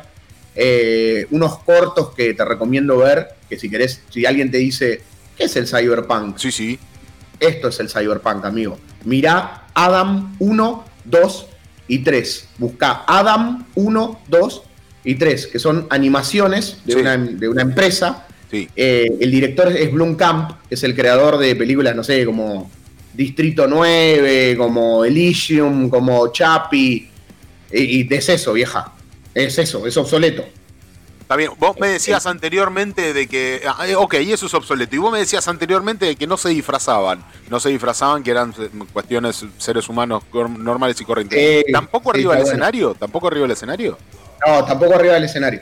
Ah, no, pero no porque no, no porque desaprobemos eso, sino nos encanta eso del que, lo haga, sino que nosotros estamos, nosotros tratamos de mostrarnos como realmente somos, o sea, nosotros a la gente le mostramos quién somos. Yo estoy muy, yo tengo un, canal de, de, otras cosas, viste, de, música que es de marihuana, vieja, y, sí. y no, me va bien con eso por ser yo, vieja. Entonces, en, ¿por qué en obsoleto no vamos a ser nosotros? ¿Entiendes? Sí, sí. eso. Ok. pero pero no, no estamos en contra de nada. De hecho, nos encanta el disfraz, vieja. Yo soy re fana de, de, de, de Dimo de King Diamond, etcétera, etcétera, etcétera. O sea. A eso iba. Eh, ustedes eh, me, acabas de describir toda la cuestión visual de la banda, me la describiste, pero excelentemente. Este, ahora, no sé, no, obviamente a ustedes Matrix les voló la cabeza. A mí Matrix me voló la cabeza, vieja, porque Matrix es, es este Ghost in the Shell, vieja, y yo soy fanático de Ghost in the Shell. Ghost in the Shell, ubicás, es una película de anime clásica de manga de la década de los 80. No, pero eh, describímela, a ver. Y, bueno, es eso, vieja. Buscá Ghost in the Shell, sí. es una película de anime manga de fines de los 80, principios de los 90, fines de los 80. De la época de Akira, de hecho, otro, otro manga. Bueno, Akira es un excelente ejemplo de, de Cyberpunk, vieja. Akira del año de 1988 de Katsuhiro Tomo. O sea, es una película de animación eh, japonesa que te cae de orto, vieja. Y es cyberpunk puro eso, vieja. Eso es cyberpunk a la enésima potencia y de esa película vieja choreó todo el putísimo mundo. O sea, todo el mundo choreó de ahí. Y de Austin the Shell choreó todo Matrix, vieja. Matrix existe porque existió Ghost in the Shell, vieja. Entonces sí. Ok, ok, ok. Eh, eh, todo, todo esto describe lo, en obsoleto, describe el, punto visual y el punto de la escritura en las letras y de toda la lírica que utilizan. Ahora, al, trasladado a lo que ustedes hacen, que no es cyberpunk, es metal. O sea, claro, el cyberpunk incluye muchas cosas, no es solo punk. Disculpa mi ignorancia. No, no, no, no, tiene nada que ver con el punk rock ni nada el cyberpunk, amigo. Eso ¿eh? es toda una filosofía. ¿Sabes por qué viene medio cyberpunk? Sí. Porque es por el tema de que los dibujos que aparecían y todas las cosas que habían, siempre había algo vieja que era recontra cibernético, pero siempre era recontra recontra, de, recontra sucio, vieja. Era re oscuro, siempre había viejas con cresta, ¿me entendés? Tatuaje, reviente, ¿me entendés? por eso cyberpunk, vieja. Por eso había, por eso la palabra punk metida. Pero no es que tenga que ver con el pan rock en este caso, nosotros no, no, hacemos pan rock, o sea, lo más, lo más cercano que tenemos al pan rock, y eso que sí está, es que nosotros tenemos pinceladas de algo de hardcore, vieja, por más que no queramos, ¿me entendés? Entonces, tiene, y hay hardcore metido, vieja, porque vos haces death metal, trash metal, groove metal y esto, y caes en hardcore, boludo. Y caes en el hardcore, y el hardcore es punk, vieja. El hardcore viene del pan rock, vieja, así que no estaría mal. Ok. Perfecto, perfecto. Eh, y, pero ustedes, ustedes se, se, caratulan como metal. ¿Lo que ustedes hacen es metal o es hardcore? No, es metal, vieja. Nosotros somos metaleros, sin duda. Ok, y derivando de eso, ¿qué, qué, ¿en qué influencias usan o qué, o qué metodología para entrar dentro del metal? bandas, o sea, muchas bandas. Ahí eh, a, los violeros le gustan bandas muy distintas dentro del metal y le gustan bandas a los dos, por igual. Entonces es genial eso, porque es Ezequiel, por un lado, el, guitarrista más, fundador de la banda, el, más grande de los dos violeros de, edad, Ezequiel Suazo. Eh, el chabón tiene más una orientación más a lo clásico americano, ¿me entendés? Le gusta Víctor y Sepultura, le gusta también, es fanático de Machine Head y todas esas bandas, ¿me entendés? Megadeth, y etcétera, etcétera, etcétera, Metallica, todas las bandas que nos gustan a todos. Eh, em, el pendejo Pato, Pato es más escandinavo por momentos. Y cuando se pone escandinavo, se pone, va para los lugares que a uno le gusta que vaya, ¿me entendés? Se pone finés, o sea, se pone finlandés, por momentos se pone sueco, ¿me entendés? Ahora le está, se está poniendo muy sueco, muy, ¿me entendés? Nosotros estamos componiendo y, ahora y son, son canciones que, es como si se hubiera juntado, eh, no sé, Machine por un lado y de repente aparece The Gate, vieja, ¿me entendés? Ok. Eh, entonces, las influencias son, pasan esas cosas, ¿me entendés? Se mezcla todo. Y yo, vieja, a mí me gusta todo, todo el metal. Yo tengo 45 años, vieja, yo te escucho todo. Yo tengo vocalistas referentes que cantan y calistas referentes que cantan ¿Me entendés? Entonces, todos los vocalistas, todo licuadora, todo, bla, bla, bla, bla, bla, bla, bla, bla, bla. Por eso Obsoleto tiene tantas voces. Que es un problema también, ¿me entendés? El otro día tuvimos una fecha en vivo. Sí como un pelotudo, canté vieja, me canté una octava más alto de la que tenía y cuando tenía que llegar a la otra octava, en la parte final de la canción, no llegué, ¿entendés? pelotudo. O sea, no, me hago cargo, me hago cargo, lo odio, odio, odio fallar en esas cosas porque quiero, si ya te, si yo me meto en el brete de cantar complicado, canta bien en vivo, hijo de puta. O sea, ah, sos, muy exigente con vos mismo. Sí, vieja, soy un desastre. ¿Y en el escenario también? Sí, también, no debería. Sos tan. sí, debería quererme más. De hecho, me lo dijeron varias veces. No debería, tengo que medio que dejar pasar esas cosas. Y, y escuchar, y esto. Yo no, no puedo, no, no lo puedo, no puedo con mi gente. Escúchame, ¿sos tan eufórico como, como acá en el escenario? Sí, soy re eufórico mal. Porque eh, acá estás dando, estás dando de que sos recontra eufórico. Y me imagino en el escenario, vos arriba del escenario, sos súper eufórico. Sí, sí, bueno, pero mi euforia se descarga en los gritos, vieja. Sos ¿eh? una mezcla, sos una mezcla entre cómo era el cantante de Guns N' Roses y, no sé. Y, el de Testament, así con esa euforia, con esa. Axel, Axel Rose y, Chuck Billy, boludo. Chuck Billy, tal cual, sí, Chuck Billy, A Axel, Axel lo, adoro porque lo escuchaba de chico y a Chuck Billy también, vieja. O sea, ah. de hecho, una de las cosas que me gustaba de Chuck Billy era eso, que, que la pudría pero cantaba trayero al mismo tiempo. Debe, ser, un tipo que le transmite esa energía al público inmediatamente. No, no, no, me encanta. No, no, bueno, sí, soy, soy un, soy así, soy euforia total, vieja, pero mm, tiene que ver con mi forma de ser Ajá. y mi consumo de marihuana constante, vieja. Yo fumo porro de que me levanto hasta que me acuesto, bro. ¡Opa! Es mucho, ¿eh? es mucho. Son muchas horas. Sí, son horas, son horas, pero sí. Sonora. Che, este, escúchame, de 2017 Ezequiel Suazo. Me suena Ezequiel Suazo. ¿De qué otras bandas viene Ezequiel Suazo? Me suena mucho. ¿Por qué? No, que Ezequiel, lo voy a decir bien. Suazo me suena. Ezequiel Suazo tocó antes en otra banda conmigo, que es este, una banda que como quedó en stand-by, ¿viste? Porque Ezequiel tocaba. ¿Qué banda, qué banda? Repetí porque no, no salió bien. ¿Qué banda? Carnero. Ah, Carnero a secas. Carnero. en una banda de, trash crossover que teníamos yo, Marcelo Pasievich, eh, Marcelo González y Ezequiel Suazo en un momento. Después Marcelo González se va y entra Patricio Puyó, que es el otro violero obsoleto. O sea, tuvieron los dos violeros obsoletos en Carnero. Después el baterista de Carnero los echó los dos violeros. ¿Cómo los echó? ¿Cómo que los echó? Los echó, vieja, los echó, pero bien, no, mala onda, bien. De hecho, el día que los echó, yo estaba, estaba todo, todo bien. Y cuando se estaban llenos, le digo, che, Marce, yo aparte, me voy a ellos, se van a armar otra banda y me invitan a cantar, no hay problema, ¿no? Le digo, sí, boludo, no hay drama, todo bien. Ah. Carnero después quedó en la nada. Pero, de puta, boludo, o sea, el chabón no, quería que toque más en la banda, porque ya sé, no les cabía, no, no les copia. A ver, Ezequiel y Pato no tenían la, energía que tienen hoy en día o que, tuvieron en obsoleto, quizás con Carnero, y no estoy diciendo yo eso, pero él, percibió eso, ¿viste? El baterista. Entonces, los echó a la mierda, boludo, los echó a la mierda y nosotros armamos obsoleto y lo más loco de todo es que en obsoleto estos chabones, estos pibes, estos dos pibes que fueron echados, son los que más empujan hoy la banda vieja junto con el baterista que es otro. O sea, en todas las bandas, viste que a veces los bateristas no, más que tocar no hacen, ¿viste? Hacen alguna otra cosa, ¿viste? No componen. Bueno, en esta banda, todo, acá, eh, lo que tiene esta banda de bueno es que cada integrante es importantísimo. O sea, nosotros se nos llega el baterista y nosotros tenemos un quilombo, vieja. Mira. Pero un quilombo importante, o sea, no es que, ay, sí, o sea, se caga la banda vieja si se va, si se va. ¿Por, qué? ¿Por qué? ¿Por qué? ¿Qué? es lo que aporta el, baterista más allá de la batería? Audio, audio, conocimiento, técnica, cosas, cómo grabamos, cómo tocamos. Eh, hay un montón de cosas, vieja. Nosotros, nosotros tenemos simplificada la vida por lo nerd que somos, vieja. Ya, porque somos todos medio nerdos, boludo. ¿Qué va a hacer?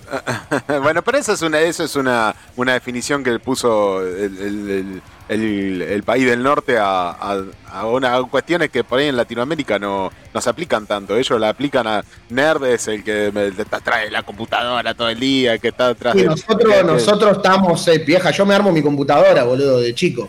No, no, te quiero mentir. Está bien, está bien, pero no sé, no estoy muy de acuerdo con el hecho de decirle a alguien nerd, me parece re, Está bien, no pasa nada. Yo no lo tomo como un, yo no lo tomo que me digan nerd, no lo tomo como una desgracia, sino lo tomo como un elogio, ¿eh? Me hago cargo. Bueno, bueno, bueno. No, no, no, está bien. Yo, no, yo, yo, me parece como algo despectivo, ¿viste? O sea, ahí no estoy con Homero, no estoy con Homero que le dice ¡Nerd! bueno, bueno. Está bien. Eh, eh, tienen, veo que tienen grabado en Spotify, tienen publicado al menos eh, mm, Agua Awakening. Awakening, ¿lo estoy pronunciando bien? Awakening, el último, sí, el último, el disco, el último disco que tenemos. ¿Qué significa Awakening? Awakening es como un despertar, o sea. ¿En qué idioma está? ¿Está en algún idioma? ¿Qué idioma está? Está en inglés, está en inglés. Ah, ok, ok, yo sé poco de inglés. ¿Cuál sería la traducción literal de eso? Sí, es este, despertar, una cosa así. Ah, mira, está bien, está bien. Ok, despertar. ¿Despertar a qué? Despertar al mundo, despertar a, un mundo nuevo dentro de lo que sería el futurismo. sí, me parece que lo que Ezequiel quiso, porque esto es el nombre, se lo puso ese. Ezequiel, ¿quién es Ezequiel? Ezequiel Suazo.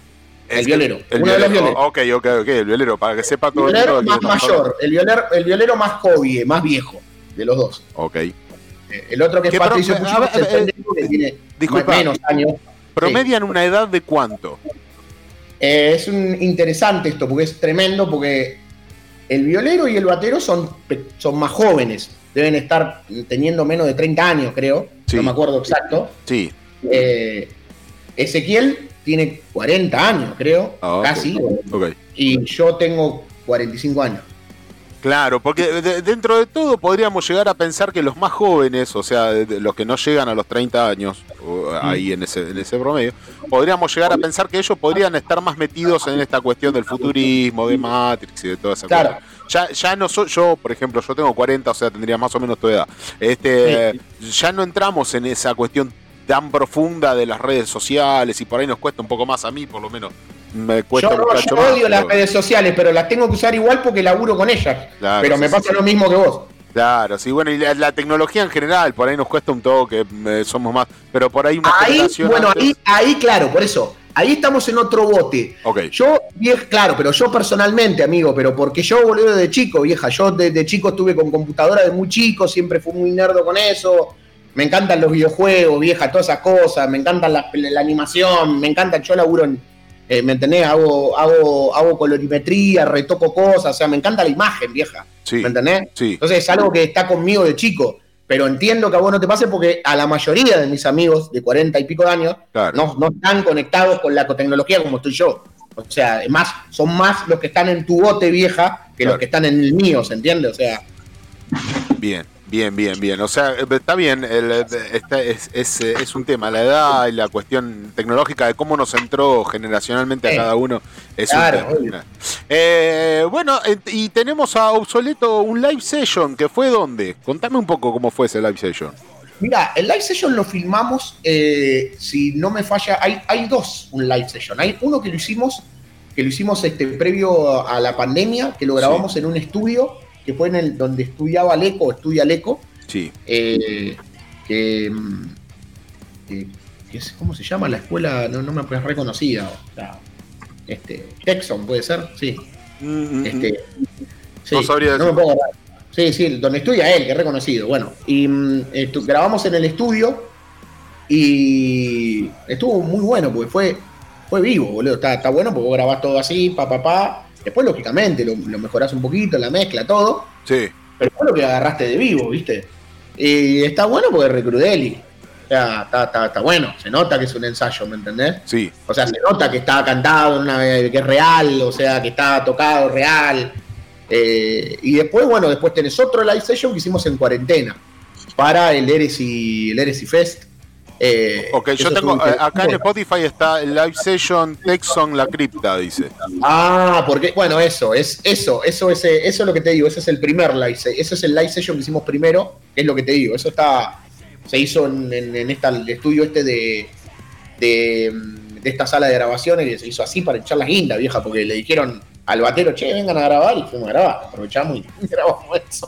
Ok, ok, ok, ok. Y quedó eso, está bueno, quedó bueno porque bueno, lo mezclamos nosotros, lo, filmamos entre con, con, un amigo que tenemos nosotros, que es amigo de los chicos también, que labura ahí en Canal con ellos, el ciego, le mandamos un beso. Ok, le mandamos un, saludito, un saludito. Che, escúchame, y ustedes hacen todo ustedes, es una banda autogestiva. Y se puede decir que sí, hacemos todo nosotros porque hicimos todo nosotros. Bien. Bien, ¿van a seguir autogestivos hasta el final? ¿O, o si pinta una productora, se ponen en manos de una productora, de una discográfica, o lo que sea que surja? No, a ver, nosotros, si viene alguien y nos quiere editar discos y quiere poner guita para hacer las cosas y que nosotros nos evitemos esa plata, sería espectacular. Pero eso no quita que nosotros podemos seguir grabándonos nosotros, seguir haciendo un montón de cosas nosotros. Ahora, si a la gente que está con nosotros, que viene, que pone una plata para que se graben los discos, lo que fuera, dice, no, mirá, graben el disco con esta vieja que dice mejor, sí. y bueno, no, ¿qué problema hay? Si viene alguien y te dice, está bien, yo tengo un amigo director, yo laburo mucho con videoclips de bandas, viste, importantes, y tengo a este director amigo a mi disposición, entonces yo le digo, che, hacemos un videoclip para la banda, va a quedar espectacular, ¿me entendés? Sí. Entonces lo puedo, no necesito ir a otro lado. O sea, o sea, el director este que te digo, vieja, tiene bocha de premio Gardel. O sea, no es que me lo va a hacer una vieja que está aprendiendo. Claro. Este, entonces, eh, todas esas cosas tenemos medio todo resuelto, todo, boludo. Ah, estamos. Se puede decir que en ese aspecto no nos podemos quejar, ¿no? Bueno, bien, bien, qué suerte, bien por ustedes, que una banda que tiene todo medianamente resuelto, desde lo autogestivo particularmente, que no necesita una, una, una calidad tremenda, vieja, ¿eh? porque lo lógico sería que no fuera así. Ok, sí, sí, sí, lo, habitual en realidad no es así, no sé si lo lógico, la verdad que no caer en la lógica, eh, pero lo habitual para el resto de las bandas es no tener todo tan resuelto. Está perfecto, bueno, los felicito, la verdad que muy bien, muy bien, entonces obsoleto. Obsoleto los podemos encontrar en Spotify, Awakening este, y Obsoleto Live Session, uno de los dos live session, como acaba de describir en acá. YouTube, en YouTube hay varias cosas, nos pueden buscar como Obsoleto Metal, en Instagram también nos pueden buscar como Obsoleto Metal. Ok. Em, Principalmente lo que tiene, bueno, en, Spotify está el disco, que es The Awakening, que es lo único, es nuestro registro de lo que, nuestras canciones. Esas son nuestras canciones, por ahora. no tenemos más que esas seis canciones, siete canciones. Lo que vamos a hacer es, bueno, ahora estamos componiendo otras tres, cuatro canciones nuevas, le vamos a meter pata en breve.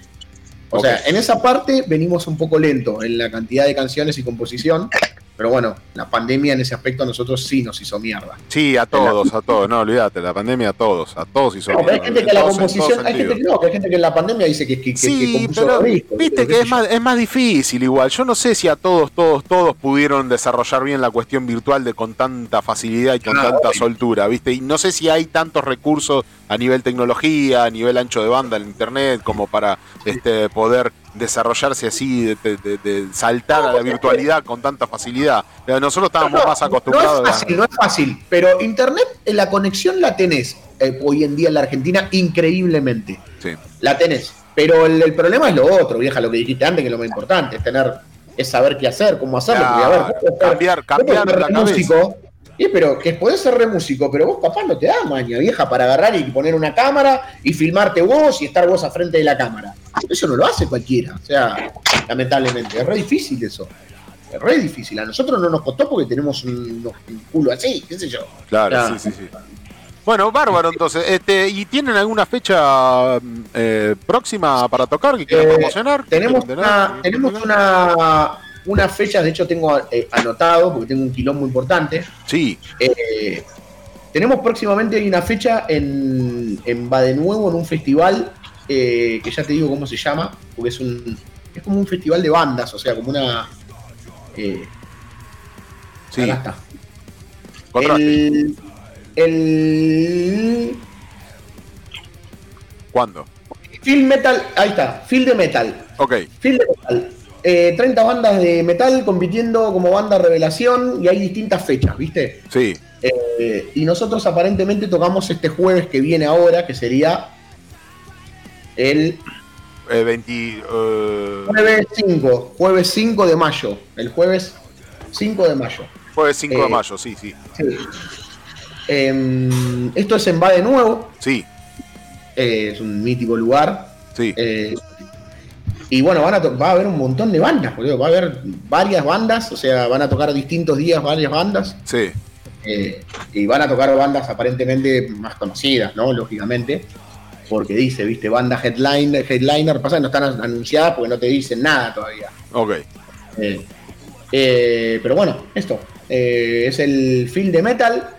es ahora. Bueno, el 5 de mayo entonces. El jueves 5 de mayo. bueno, ok, entonces, este eh, obsoleto que los podemos encontrar entonces en redes sociales, repetilas en, Spotify, obviamente tienen un disco, un disco y un este, live session, este, y después los pueden encontrar en, Facebook, en YouTube y en Instagram. Bien, sí. Sí, sí. En Instagram en eh, Obsoleto Metal. Sí. En YouTube en Obsoleto Metal. Siempre pongan Obsoleto, Metal, espacio, vean. Se van a dar cuenta porque aparece el, el isólogo nuestro, que es una O con un circuito impreso que sale hacia arriba y hacia abajo. este, Sí, sí. isólogo de la banda bastante característico. Sí, sí, sí, sí. Tienen, un, tienen una cosa, un, logotipo muy desarrollado, como si fuera mm, un chip. Tienen con todas, con todas vertientes como si fuera un chip este, obsoleto. Bueno, ok, eh, con qué tema nos podemos despedir para cerrar esta? Y te agradezco, obviamente, que nos hayas dado oportunidad de poder hacer esta entrevista, nos hayas dado un poco de tiempo. A vos, vieja, que me entrevisten a mí, yo para mí es un lujo. impresionante. Escúchame, eh, con qué tema recomendás que, que realmente, realmente, este, eh, muestre a la gente obsoleto a qué, qué, es y a qué hace referencia con respecto al futurismo y a, esta cuestión este, tan cyberpunk. Poné la canción Obsolete del disco Awakening. Esa es la canción esa es la canción que, que pifié en el final. La parte, la parte final que decís que, que, te fuiste a la mierda con las octavas. Fui a la mierda, boludo. En vez, de ir al tono que tenía ahí, me fui a 50 kilómetros arriba. ¿Dónde está? Bueno, no importa. Acá la vamos a escuchar muy bien, muy bien ejecutada. Sí, eso está grabado en el estudio. De todos modos, te cagás de la risa, pero cuando grabamos esa canción, Ezequiel al principio no había quedado conforme como lo canté y lo íbamos a regrabar. Y al final lo dejó así porque le gustó, ¿viste? Le dije, bueno, al final te gustó. bueno, muy bien. sí, cuando lo grabé, cuando lo grabé también estaba hasta la pija y llegué al límite igual. O sea, siempre querés cantar bien, pero cuando hay que tener que cantarlo en el momento que hay que cantarlo, no lo cantás bien. Ah. bueno, muy bien, muy bien. Muy bien, entonces, Obsolete, este, vamos a escuchar de Obsoleto. Eh, gracias, amigo. Gracias, Roberto, por darnos esta entrevista. Y no se olviden de buscarlo en Spotify, de buscarlo en todas las redes sociales. Obsoleto, una banda que desarrolla el cyberpunk en todo lo que sea el, cyberpunk, en, tanto en lo musical como en el aspecto este, de estética de la banda y otras cuestiones.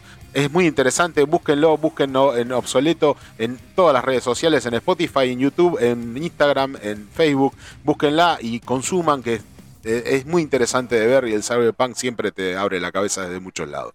Este, así que nos despedimos con Obsolet. Eh, gracias Roberto, nos despedimos hasta otra oportunidad. Y estamos para lo que necesiten. ¿eh?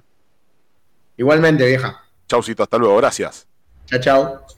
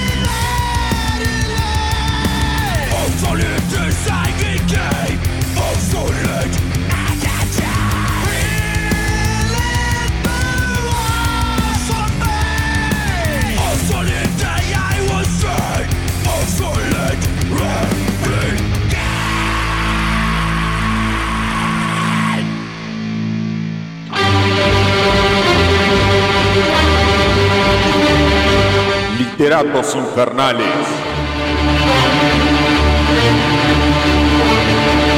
Miguel Sandoval.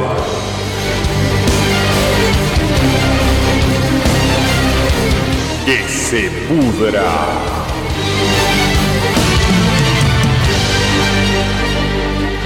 Terio Deshial.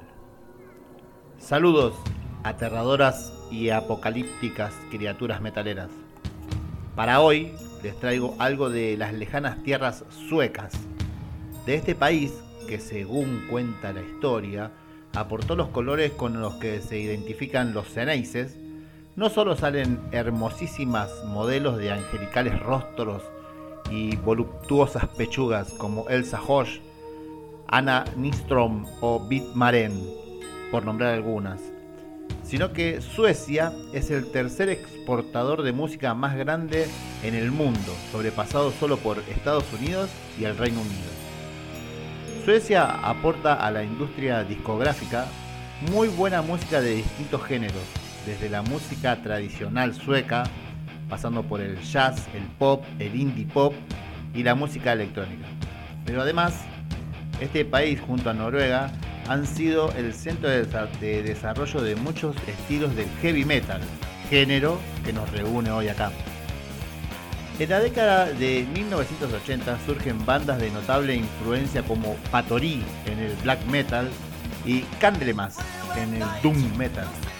En el año 1990 se destaca especialmente la ola de grupos de death metal melódico de Gotemburgo, de los grupos de At the Guy, Dark Tranquility e Inflames, que generó toda una corriente de fans y seguidores entre los que se destacan bandas de Amon Amat, Arch Enemy o Soilwalk. También hubo una ola de bandas de death metal progresivo como Age of Sanity, Meshuggah y Open. Otros grupos importantes dentro de la escena sueca son Hammerfall, Entobed, Evergy, Catatonia, Marduk, Dissection, The Haunter, Dark Funeral y Winterson.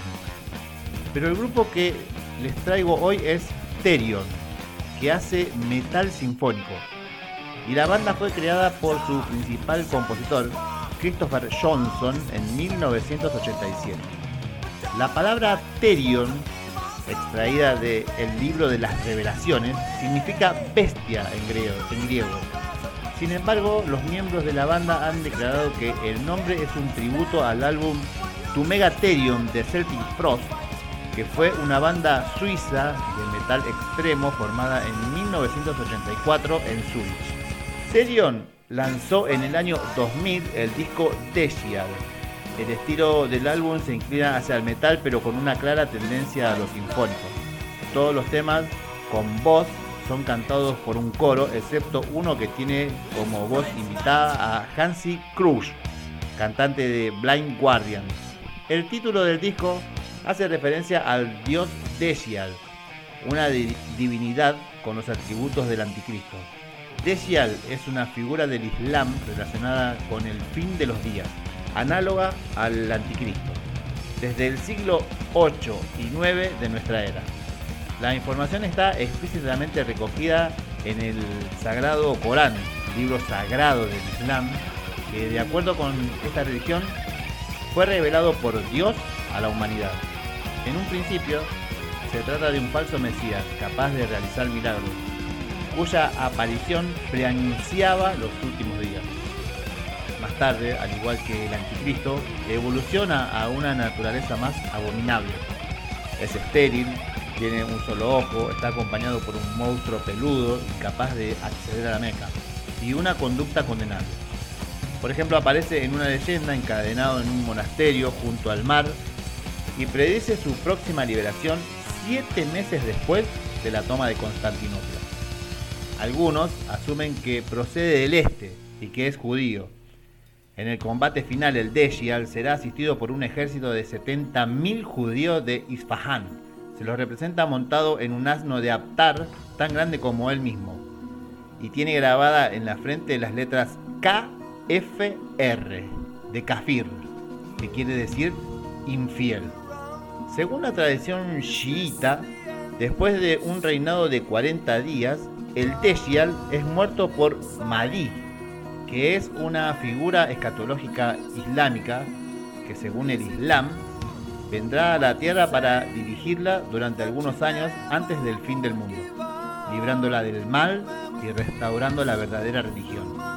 Cabe destacar que dichas descripciones se basan en supuestos sueños que tuvo el profeta Mahoma. El profeta Mahoma habló de que hay muchas señales de la aparición del Deya y exhortó a sus seguidores a recitar los primeros y últimos 10 versículos de el Sura Al-Kaf, que sería un capítulo del Corán, para la protección de los ensayos y las travesuras del Deya. Los siguientes signos son atribuidos a la llegada del Deya. La gente va a dejar de ofrecer oraciones. La falta de honradez será el camino de la vida. La mentira se convertirá en una virtud. La gente va a hipotecar su fe por las ganancias terrenales. La usura y el soborno se convertirán en legítima. Los imbéciles gobernarán sobre los sabios. La sangre de inocentes se derramará el orgullo se tomará en los actos de opresión. Los gobernantes serán corruptos. Los expertos serán hipócritas. No habrá hambre aguda en el momento. No habrá vergüenza entre las personas. Mucha gente adorará a Satanás. No habrá respeto por las personas de avanzada edad. Muy bien. Después de estos perturbadores datos y considerando que de los 14 puntos enumerados anteriormente, solo uno nos está cumpliendo en estos mismos momentos, lo voy a dejar escuchando el tema Decial de los suecos Terion y espero que Alá nos tenga preparado un buen lugar en la vida celestial.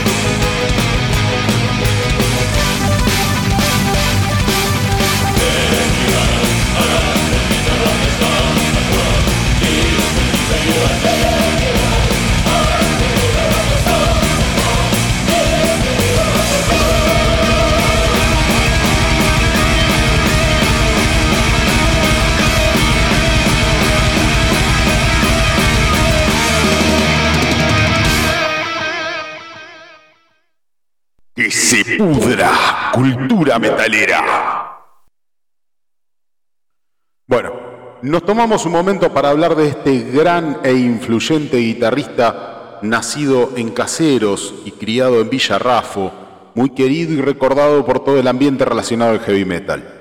Hablamos de Osvaldo Civile, Osvaldo Daniel Civile. En sus comienzos tocó en varios proyectos musicales, entre ellos Escarlata, orientada más al rock y al blues, formada por amigos de él y más tarde T de Brujas, con lo que hacían algunos covers y temas propios. Hacia el año 1982 probó en una banda que estaba en pleno progreso y que buscaba guitarrista pero no gustó y fue rechazado, aduciendo la banda entre sus motivos sus gustos musicales. Esa banda era B8, pero tendría su revancha ya que ante la inminente salida por problemas de salud de Chofa Moreno, guitarrista de B8, fue él mismo quien pidió que ingresara en su lugar, pedido que Iorio aceptó. Con B8 grabó dos discos clásicos del heavy metal argentino, Luchando por el Metal y Un Paso Más en la Batalla. En 1985, en un viaje a Brasil, luego de una gran discusión, abandona B8. Hacia ese mismo año, forma Orcas, tuvo innumerables cambios de formación y dificultades para afianzar su nuevo proyecto, quien recién a fines de 1989 empezó a encaminarse. En 1990 lanza su primer disco, Reinará la Tempestad, y dos años después, con cambio de formación incluido, sale Walker y entra el topo en el bajo y Oscar Castro toma la posta en la guitarra. Junto a Osvaldo, claro, en 1997 lanzan Vence, con nueva formación, ingresa Mesa en la voz, Coria en guitarra y De Luca en batería. En 1999, apenas finalizada la grabación de Eternos, Osvaldo fue encontrado muerto en su casa, con un disparo de su propia arma en el pecho. Aunque muchos hablaron de suicidio, la causa fue caratulada como muerte dudosa, aunque nunca pudo o no se quiso encontrar algún responsable. Lo cierto es que el 28 de abril se cumplió un nuevo aniversario de la partida física de Osvaldo Civile. 33 años ya. Pero su legado no fue, y mientras en algún rincón, en algún dispositivo musical suene alguno de sus temas, Osvaldo seguirá acá con nosotros con sus pelos largos y su mirada brillosa y un cigarro en la mano. Gracias eterna, Osvaldo Civile.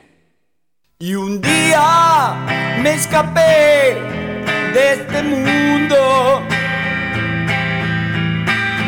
para volver a ser una mañana y salir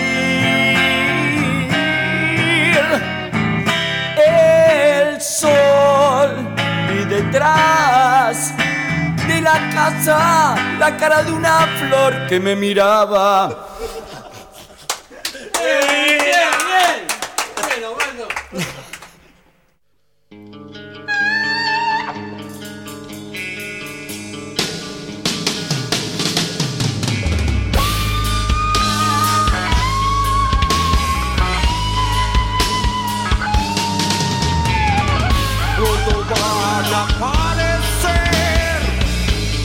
actores con sus disfraces encargados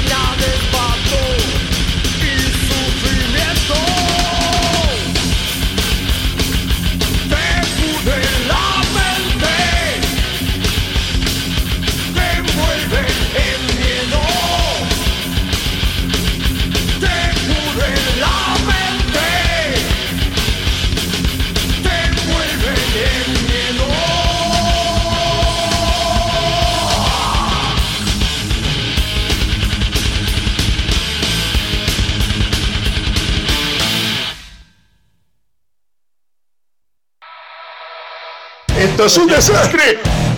Se lo dije tranquilo. No, espero que mi amigo. Bandas emergentes. ¿Qué tal, mutantes? ¿Qué tal, sobrevivientes del inframundo? Abrazo, voy a laburar. Concha. ¿Qué tal, sí? ¿Qué voy a hacer? Acá estoy. Reflexiones varias. Tengo que trabajar, tengo que hacer sándwiches de miga. ¿Qué le voy a hacer? Yo hago heavy metal, thrash metal, death metal. De la mano del señor Zunke. Cualquier cosa que diga metal. Tiene que haber sándwiches de miga y los hace Junke. ¿Qué va a hacer? El que se pudra. La vida es así, es injusta. ¿Qué tal? ¿Y sí? ¿Qué voy a hacer? Acá estoy. Dead metal. Cualquier cosa que diga metal. No hago música comercial como. Así que acá estoy. A la concha de su madre. En vez de venir a molestarnos a nosotros, venimos a apoyar a las bandas que se rompen el orto ensayando y quieren hacer la fecha, me carcome. Me carcome la cabeza. Puta que lo parió. Bueno, bueno, bueno, bueno, le damos a la bienvenida al señor Junque a nuestro eh, en vivo en Instagram, obviamente, y acá en que se pudra con eh, todo lo que ha sido el programa y con algunas que otras acotaciones varias que se traen como viene cargado con un puñado de verdades. Buenas noches, estimado Damián, estimado Sergio. ¿Cómo le va, don Junque? ¿Todo bien? Junque? ¿Cómo va eso? Muy bien, muy bien. ¿Cómo anduvo esa panadería hoy? Estuvo haciendo sándwiches de miga, como siempre, me imagino. Sí, y sí. Sándwiches de miga, tortas y demás. Y demases. Y demases. Y demás es porquerías. Y demás es porquería. Eh, eh, hoy estuvimos anticipando ahí haciendo algún video promocional con respecto a lo que íbamos a hablar para el día de la fecha de hoy, eh, Don Junque. ah, sí. No, no, vi nada. ¿Qué es lo que, qué es lo que, el sábado pasado tocó Metallica? Obviamente usted estaba enterado, ¿verdad? ¿Acá en Argentina? Acá en Argentina, obviamente. Ah. Sí, sí. ¿Este sábado? ¿Este sábado qué pasó? ¿Qué no se enteró? Sí, sí, sí. sí, sí, cómo no me voy a enterar. Ay, no, qué cómo Greta Van Fleet fue, fue una de las bandas teloneras para, para esta cuestión. Sí. Greta, Van Fleet, Greta Van Fleet que podríamos decir que son de la escuela de eh, Led Zeppelin. Led Zeppelin. Se me, se me ha ido de la memoria. ¿Usted qué opina al respecto? ¿De quién? ¿De Led Zeppelin o de Greta? No, de Greta Van Fleet. ¿De quién estamos hablando, don Junke? Muy buenos músicos. Muy buenos músicos, bueno, ok, ok, ok. Porque después tengo gente, retractores, gente que opina lo siguiente. Buenas tardes, soy gente. Susana. Sí. ¿Cuál es tu mayor deseo? Que Metallica deje de hacer mierda el trash. Eh, y aguante el metal. Guachoforro. No, bueno, tenemos a, Susana, nuestra Susana, que es este, una hater de Metallica, obviamente. Pero, digamos, sacando la cuestión graciosa de que eh, eh, Susana opine lo que opina, ¿no? digo, dentro de este contexto hay un montón de gente que opina hay cuestiones parecidas, ¿no? Eh, opina que Metallica ha sido eh, quien ha enchastrado el trash metal eh, después del álbum negro, que después del álbum negro no existió más Metallica, que fue fueron los pioneros del trash desde antes del álbum negro, porque antes y después del álbum negro. ¿Por qué tanta, por qué hay tanta detracción? Bueno, está bien, igual Metallica se lo gana con el último disco que sacó lleno de reggaetoneros, ¿no? Bueno, está bien. Eh, tampoco hace demasiado para que la cosa no sea así por parte de un montón de gente, de su opinión, ¿no? Cambiar la opinión de un montón de gente, pues la verdad que no está haciendo mucho al respecto. Pero, ¿por qué? ¿Por qué usted calcula de que hay este, tantos detractores de Metallica? Primero dejemos en claro que mientras nosotros hoy vamos a debatir cosas de Metallica, a los cuatro les chupa un huevo lo que opinemos porque ellos después, sus cuentas bancarias se incrementan y se incrementan y si tocan con Ah, que para no nos, no nos estaban escuchando. Yo pensé que nos estaban escuchando. No, porque me estaban de viaje, ahora ya se les cortó internet. sí, se les eh, cortó internet. a mí se me retorce el estómago escuchando que un reggaetonero o algo así inviten ellos, pero bueno, ellos son libres de hacer lo que quieran. Eh, y aparte, bueno, les resulta, les resulta y está bien, porque eso es lo que han apuntado y les resultó. Así que felicitaciones, Metallica. De acá de Junca, si quieren algún día me pueden invitar a tocar. Hijo de puta. No, sea malo, hay que separar las cosas. Uno puede, puede hacer una crítica desde el lado personal de uno. Sí. No, yo no, eso, qué sé yo, se vendió o esas cosas, no. Vamos con argumentos. Nosotros acá con el, con el comandante Sergio, eh, lo hemos mamado desde, desde, que salió. Entonces después el cambio es, es brusco. Cambio sonoro, cambio de imagen y tengo, tengo miles de argumentos como para hacer eh, válido lo que yo siento con Metallica, que así todo yo consumo su música. Sigo esperando que algún día vuelvan a sacar un disco como la gente. Ok, ¿y cuál, es, cuál sería, cuál sería, cuál sería el argumento para un detractor de Metallica que está haciendo bosta? está haciendo, como dice Susana, está haciendo bosta el trash metal. Eh, ¿qué, es lo que está haciendo bosta? ¿Qué, cuáles son los argumentos para decir, Metallica eh, hace las cosas de una manera en la que el, trash se está distorsionando, se está... Trash no lo nombres más, el trash no hacen trash metal. Ok, empezamos por ahí. Trash metal hacía Slayer hasta que se separó. Metallica hacía eh, trash metal hasta Unjustice for All. Ah, Después de ahí cambió, cambió de camino y no hace trash metal, hace algo con sí, termina con metal, pero no es trash metal. Y no sé qué es. Sergio. No me gusta, a mí no me, particularmente no me gusta. money metal será? ¿Será un money metal que hacen? Money metal, sí, puede ser. ¿Por qué money metal? que, money. Ah, money metal. Ah, está bien, está bien.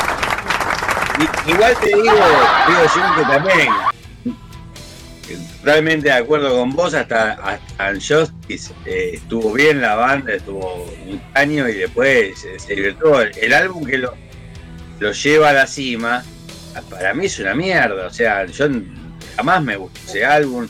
Por más que como, como también hemos hablado otras veces de, la música como se te mete en la cabeza, lo que tanto que han sonado en todos lados en Tarzan y un montón de temas más, es como que se terminan, los terminas aceptando un poquito en algún punto, pero la verdad que el álbum a mí jamás me gustó, me pareció una cagada todo.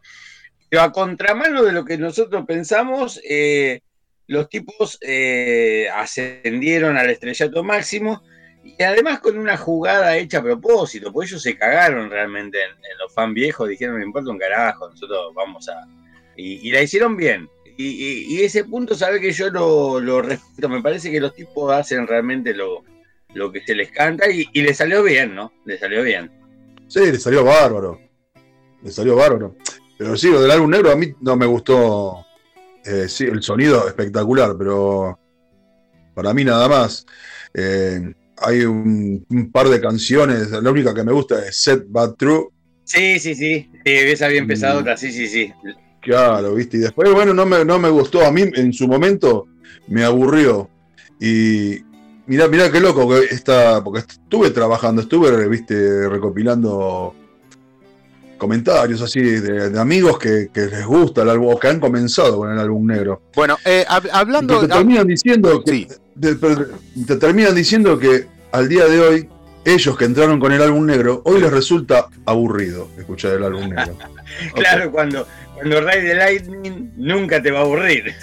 claro, es como hoy, ayer hablando con mis compañeritos de Santa Magna, que me decían que Reload es un discazo. Dice, tiene algunos temas que son una mierda.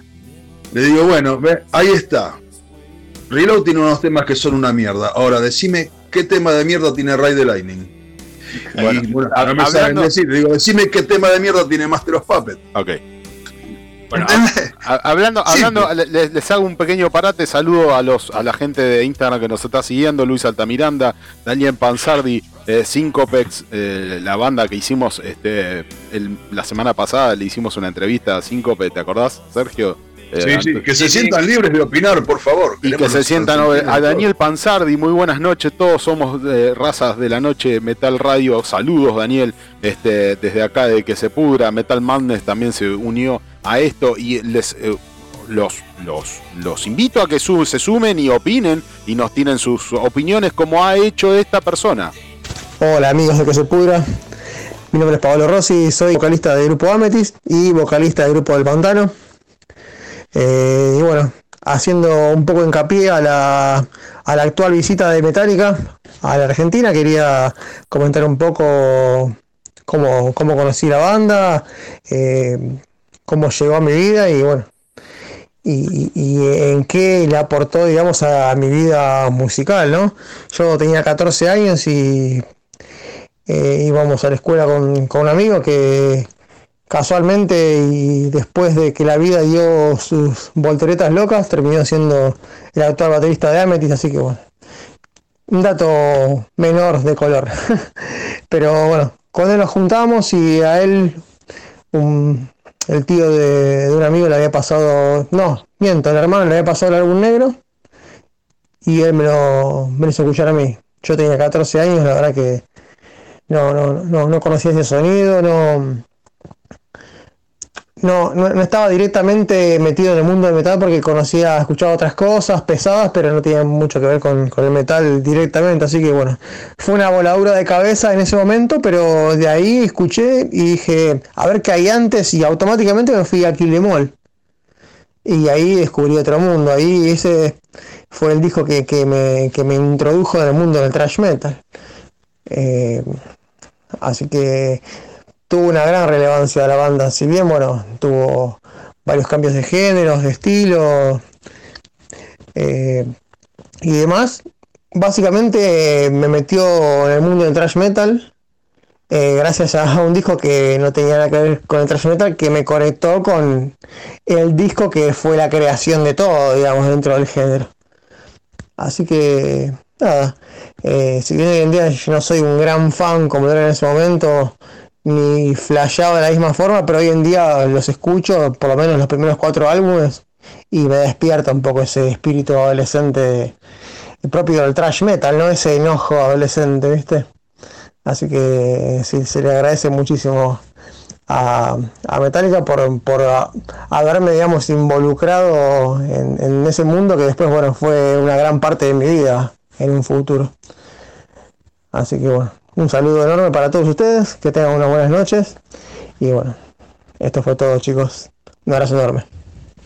Bueno, un saludo para la gente de Amethyst. Y, bueno, esta opinión que da a, colación de, las nuevas generaciones que han conocido el thrash metal a través de Metallica. Eh, ustedes dicen no, porque Metallica eh, está bien, pero vienen generacionalmente de otra época. Y yo me sumo a su opinión en donde eh, Sí, a cierta parte del trash la hemos conocido a través de Metallica, porque incluso fue lo más eh, mm, en difusión. claro, fue lo más, lo más en difusión, lo más eh, eh, audible en ese momento, ¿no? ¿Cómo justifican eso? ¿Cómo justifican el hecho de que Metallica introdujo a toda una generación al metal y, los, los trajo, los trajo, los incluyo, los, los, hasta incluso en el mercantilismo, porque en el logo de Metallica no hay persona en el mundo que no vea la M de Metallica y, la reconozca. Yo la verdad que lo que rescato de lo que decía eh, este muchacho, ¿no? o sea, de la razón en, en, una parte, es que él, bueno, entró gracias al albunero, volvió para atrás y entró al trash y se entregó todo en un mundo eh, voy a una cosa, voy a de que lo que hizo ya estuvo re bueno, lo que hizo en su momento estuvo re bueno eh, y ya lo, lo, pusieron en una posición que ya eso no se lo puede borrar nadie, ¿no? Porque los chabones no, no, eh, o sea, participaron de la creación de, de todo un movimiento nuevo, Siendo que ellos no estaban en el lugar preciso, ellos eran oriundos de Los Ángeles, que donde había toda una movida más jarroquera, más, más glamorosa. Sí, se tuvieron que mudar a San Francisco. claro, se mudaron a San Francisco, donde, donde se conectan con, con Hamlet, que le salvaron la vida a Gil Hamlet, porque Gil Hamlet Eh, la verdad que si, si se hubiese tenido que abrir paso de otra manera con su técnica, no, no, no sé a dónde les he llegado, porque eh, la verdad de que, no sé, es un chabón que no, no, no ha progresado como guitarrista en, a lo largo de tantos años, ¿no? Si bien se dedica a tocar la guitarra, es algo, algo muy raro, diferente. Uno que por ahí tiene otro trabajo, ¿no? Y, tiene poco tiempo. Se dedica a tocar la guitarra y jamás eh, llegó a a convertirse en un gran guitarrista. Y, entonces, bueno, tiene meritorio ya haber hecho lo que hicieron, que fue muy groso. Y después eh, yo creo que hay que agarrar la parte que te gusta de lo que hay y lo otro pasarlo por alto. O sea, eh, te saca un disco como Lulu. Yo lo intenté un par de veces y me... Nada, viste. Intenté, también me parece horrible pero eh, no, igualmente no tampoco tengo expectativa de que vayan a sacar algún discazo en algún momento, ¿no? Porque los últimos discos que sacaron, que yo me había olvidado de esta porquería que, habían grabado con, con, raperos. No, yo, no me había olvidado porque ni siquiera lo tuve en cuenta. No, no, yo pensaba que el último era ese Hard, Hardwire Self Hardwire, yo también, ¿sabes?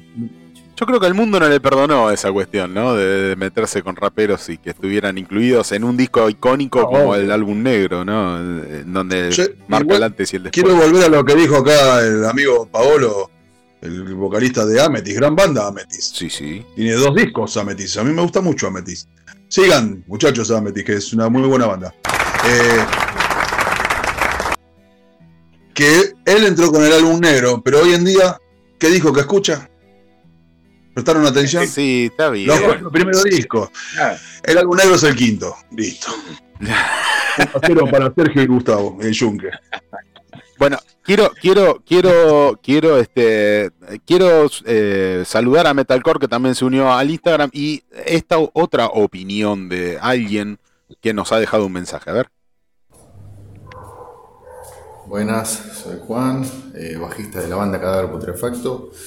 Bueno, Metallica eh, es la banda que me metió en este género, que lo escucho desde que tengo 8 años más o menos. Cuando salió el disco negro, lo escuché, me voló la cabeza. Y de ahí empecé a buscar para atrás toda la discografía y me voló la peluca. A ver, arranqué con Metallica, después me fui metiendo en otras bandas, en otros géneros más extremos, que es lo que toco ahora, pero siempre va a ser mi banda cabecera. Eh, tuve la suerte de ir a verlos el sábado. el show que dieron, impecable, tocando eh, temas de todas las épocas. Lástima que en el lugar, eh, por la ubicación que estuvo en el campo trasero y mucha gente que conozco le pasó lo mismo, no sonó bien, se veía muy lejos. Que te opacó un poquito la, experiencia, pero viendo después la, transmisión del show fue impecable, como siempre. Ya lo vi siete veces en vivo. Y, siempre la rompen. Así que bueno, eh, es mi banda de cabecera y lo va a hacer hasta el último día. Bueno, un saludo para toda la gente de Que Se Pudra, un abrazo grande. Cadáver Putrefacto, una banda que vamos a tener prontamente acá en Que Se Pudra, seguramente este, dándonos eh, toda su, su, historia y, contándonos cómo, cómo les va con respecto a, a, lo que viene con cada de putrefacto. perdón, disculpe, disculpe. Se metió el viejo. otra, otra opinión a, favor de Metallica. iba, a decir que tiene una gran fecha ahora en junio, Cadáver. Pana Rock de Floresta. Sí. Con la casi vuelta de Eternal Grey. Va a estar muy bueno. Saquen sus entradas anticipadas. Yo ya lo tengo. Búsquenlo en Metal. Tiene una historia. Cadáver Putrefacto tiene una historia magnífica. Magnífica. Y, y, de abajo. Escúchame, sin, sin, irnos demasiado, alejarnos demasiado de la historia. Otra opinión que incluye, lo incluyó a él, al mundo del heavy, el álbum negro de Metallica. Ese álbum tan detractado por ustedes. Sí, pero eh, no, no es detractado, no es que sea detractado. Pero esto también, poner el otro día que hablaba con, con mis compañeros de banda, que hablaban de Reload y dicen que es un muy buen disco. Dice, uno de ellos, no lo voy a deschavar, que dice, a mí me parece muy bueno, lo escucho como si no fuese de Metallica. Digo, entonces no es muy bueno. Pues yo tenés que escuchar un disco. Yo pongo Metallica, quiero escuchar como si fuera un disco de Metallica. ¿Me, explico? Sí. Pues si yo pongo un disco, digo, este sería un gran disco si lo tocara otra banda. Y bueno, ¿qué estamos haciendo, viejo? Esto es una confusión. Me está volviendo loco. Después vos entras con un disco que te vuela la peluca, obvio, y está muy bien, porque, porque es lo primero que escuchó. Es como yo que entré con Deep Purple. Y después sí, fui incorporando más género. Callen a ese hombre. Tómese un mate, James, por favor. Pero te voy a decir lo que te voy a dar a vos. Te voy a Pero para un poco. No te, no te gusta Metallica. No, un grande, un grande. A mí Metallica me gustó mucho. Mucho. Gran fan de todas las, las bandas que, que hicieron thrash metal. Hasta que Metallica empezó a tomar otro camino. No solo Metallica, después también lo tomó Megadeth, seamos justos. Igual viste que acá hubo una coincidencia también en, en, la última declaración de que también entró por Metallica por, el álbum negro, pero por ahí por una cuestión de edad. Y al toque para atrás y descubrió lo bueno atrás. O sea, es clarísimo que lo bueno es lo que hicieron al principio Metallica. Eso no tiene ningún tipo de discusión. Yo, yo, tengo que confesar un gran pecado para, para, la mayoría de la gente, ¿no? Hay un disco de Metallica de, de los anteriores que me gusta mucho. ¿Cuál? Y que lo pongo casi en, segundo sí, lugar. Ya, te vi, me, me, sorprendiste el otro día cuando te lo vi ahí en la lista. Lo, lo, tiene tengo, lo tengo en segundo puesto después de Ride the Lightning, que, que es Aninger. Me, me, gusta mucho. ¿Te gustó Saint Danger? No, ese. Me gusta no, Saint Danger. Un, sí, no, sí, sí. Un, un, creo me que gusta, rescato, no rescato confusión, me gusta. Únicamente me gusta, rescato el, únicamente el tema, el tema que hicieron con el video de la cárcel de San Quintín. Creo que es el único tema que rescato de todo el disco. No lo pude digerir. Sí, no, me, me parece. No, los tres muy, primeros son muy, muy, muy violento. Me parece un disco muy violento. Muy violento, a mí, me parece el disco. Bueno, ves, no. A mí, bueno, no me a mí me sorprende que a, a vos te guste Reload, no que a él le guste Saint Anger. Bueno. Damián. Me parece que es algo más cercano al metal, ese Saint Anger, que Reload. Pero bueno, a mí lo que me molesta de Saint Anger es, es el cambio de personalidad. Otra vez, cambio de personalidad, de no tener rumbo, de no saber hacia dónde ir, porque es como que siguieron la tendencia que venía, que era seguir a System of a Down, seguir a Mastodon, cuando ellos tendrían que seguir su, el camino que empezaron a hacer no es seguir Metallica la tendencia de otras bandas, sino Metallica seguir y que las demás bandas lo sigan como fue siempre. Pero es, es, sí, no es, no es, un gran disco para mí. Para mí, desde el álbum negro para acá, incluido el álbum negro, no, no hay un disco que supere los seis puntos. Son todos discos okay. de aceptable para abajo. Sí, sí, y lo que... mejorcito es Sein sí, porque tiene un par de temas que también me gustan. Bueno, pero el disco no me gusta. Escuchamos otra opinión de alguien que nos ha mandado un audio para eh, dar su opinión con respecto a todo esto que están ustedes acá bullando mucho. Vos, vos, también estás bullando, vos también. Hola, ¿qué tal? Mi nombre es Fiorella, soy del barrio de Flores, capital. Bueno, quería contar un poco sobre la banda Metallica. Eh, bueno, empecé a escucharlo aproximadamente eso de los 13, 14 años, cuando estaba empezando la secundaria. Eh, si mal no recuerdo, empecé, o mejor dicho, escuché más canciones de cuando empecé a escucharlo justamente, eh, del disco Master of Puppets. Y mi disco favorito en realidad es Ray the Lightning, aunque considero que los cinco primeros discos la verdad que son los mejores. Eh, justamente el sábado pasado fui a verlos, fue la primera vez que los fui a ver, así que nada, estoy muy contenta. Fue larga la espera, eh, porque bueno, las entradas, eh, como se supo, fueron nada, fueron postergadas por la pandemia. Así que bueno, el recital la verdad que estuvo increíble. Eh, la banda telonera que fue Greta Van Fleet eh, sonó increíble también. La verdad Mira. que estoy, estoy más que, que, emocionada y contenta de, de haber ido. Eh, y bueno, nada, eso es todo. Muchas gracias por el espacio y un saludo especial a mi tío Junque. Abrazo. Un saludo especial entonces a la sobrina de Junke, qué grande. Che, sobrina tenía que ser para que su disco favorito sea Ray the Lightning. la familia sabe, mijo, la familia sabe. Tiene que ver vos, eh. Capaz que no. Che, eh, eh, una genia. Esta, una sobrina es, es un, orgullo, es doctora, es cantante, canta en una banda que se llama De Blanco y Negro, buscan en YouTube, es una genia. Una genia y aparte metalera, te va a atender, vas a, te vas a atender y te atiende cantando heavy metal. Ahora, eh, a eso voy, a eso voy. Lo que rescato de este mensaje. Eh, le gustó mucho Greta Van Fleet. ¿Ok? Sí. Bien.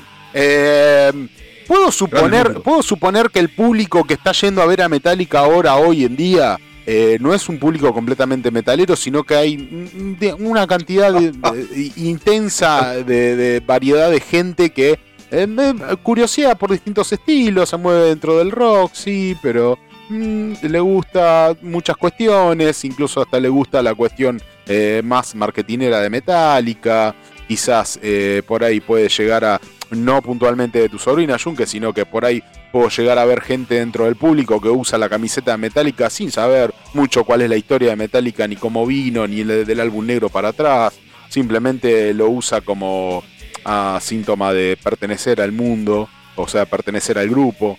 ¿Puedo llegar a suponer eso de que Metallica se ha convertido en una cuestión de culto mm, eh, casi dentro de la cultura pop? Sí, no, no podés llegar a suponerlo, es así. ¿Sí? Sí, sí. Completamente.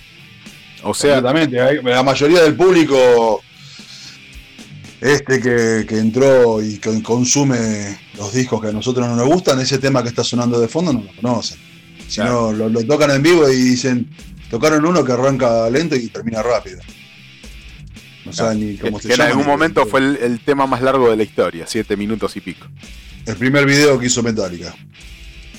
Claro, es, que quizás tenga mucho público que no sea fan de Metallica y de Exodus y de Overkill, sino que sea fan de Metallica y de otra cosa que nada que ver al mismo tiempo, ¿no? Otra... Ah, ahí voy yo.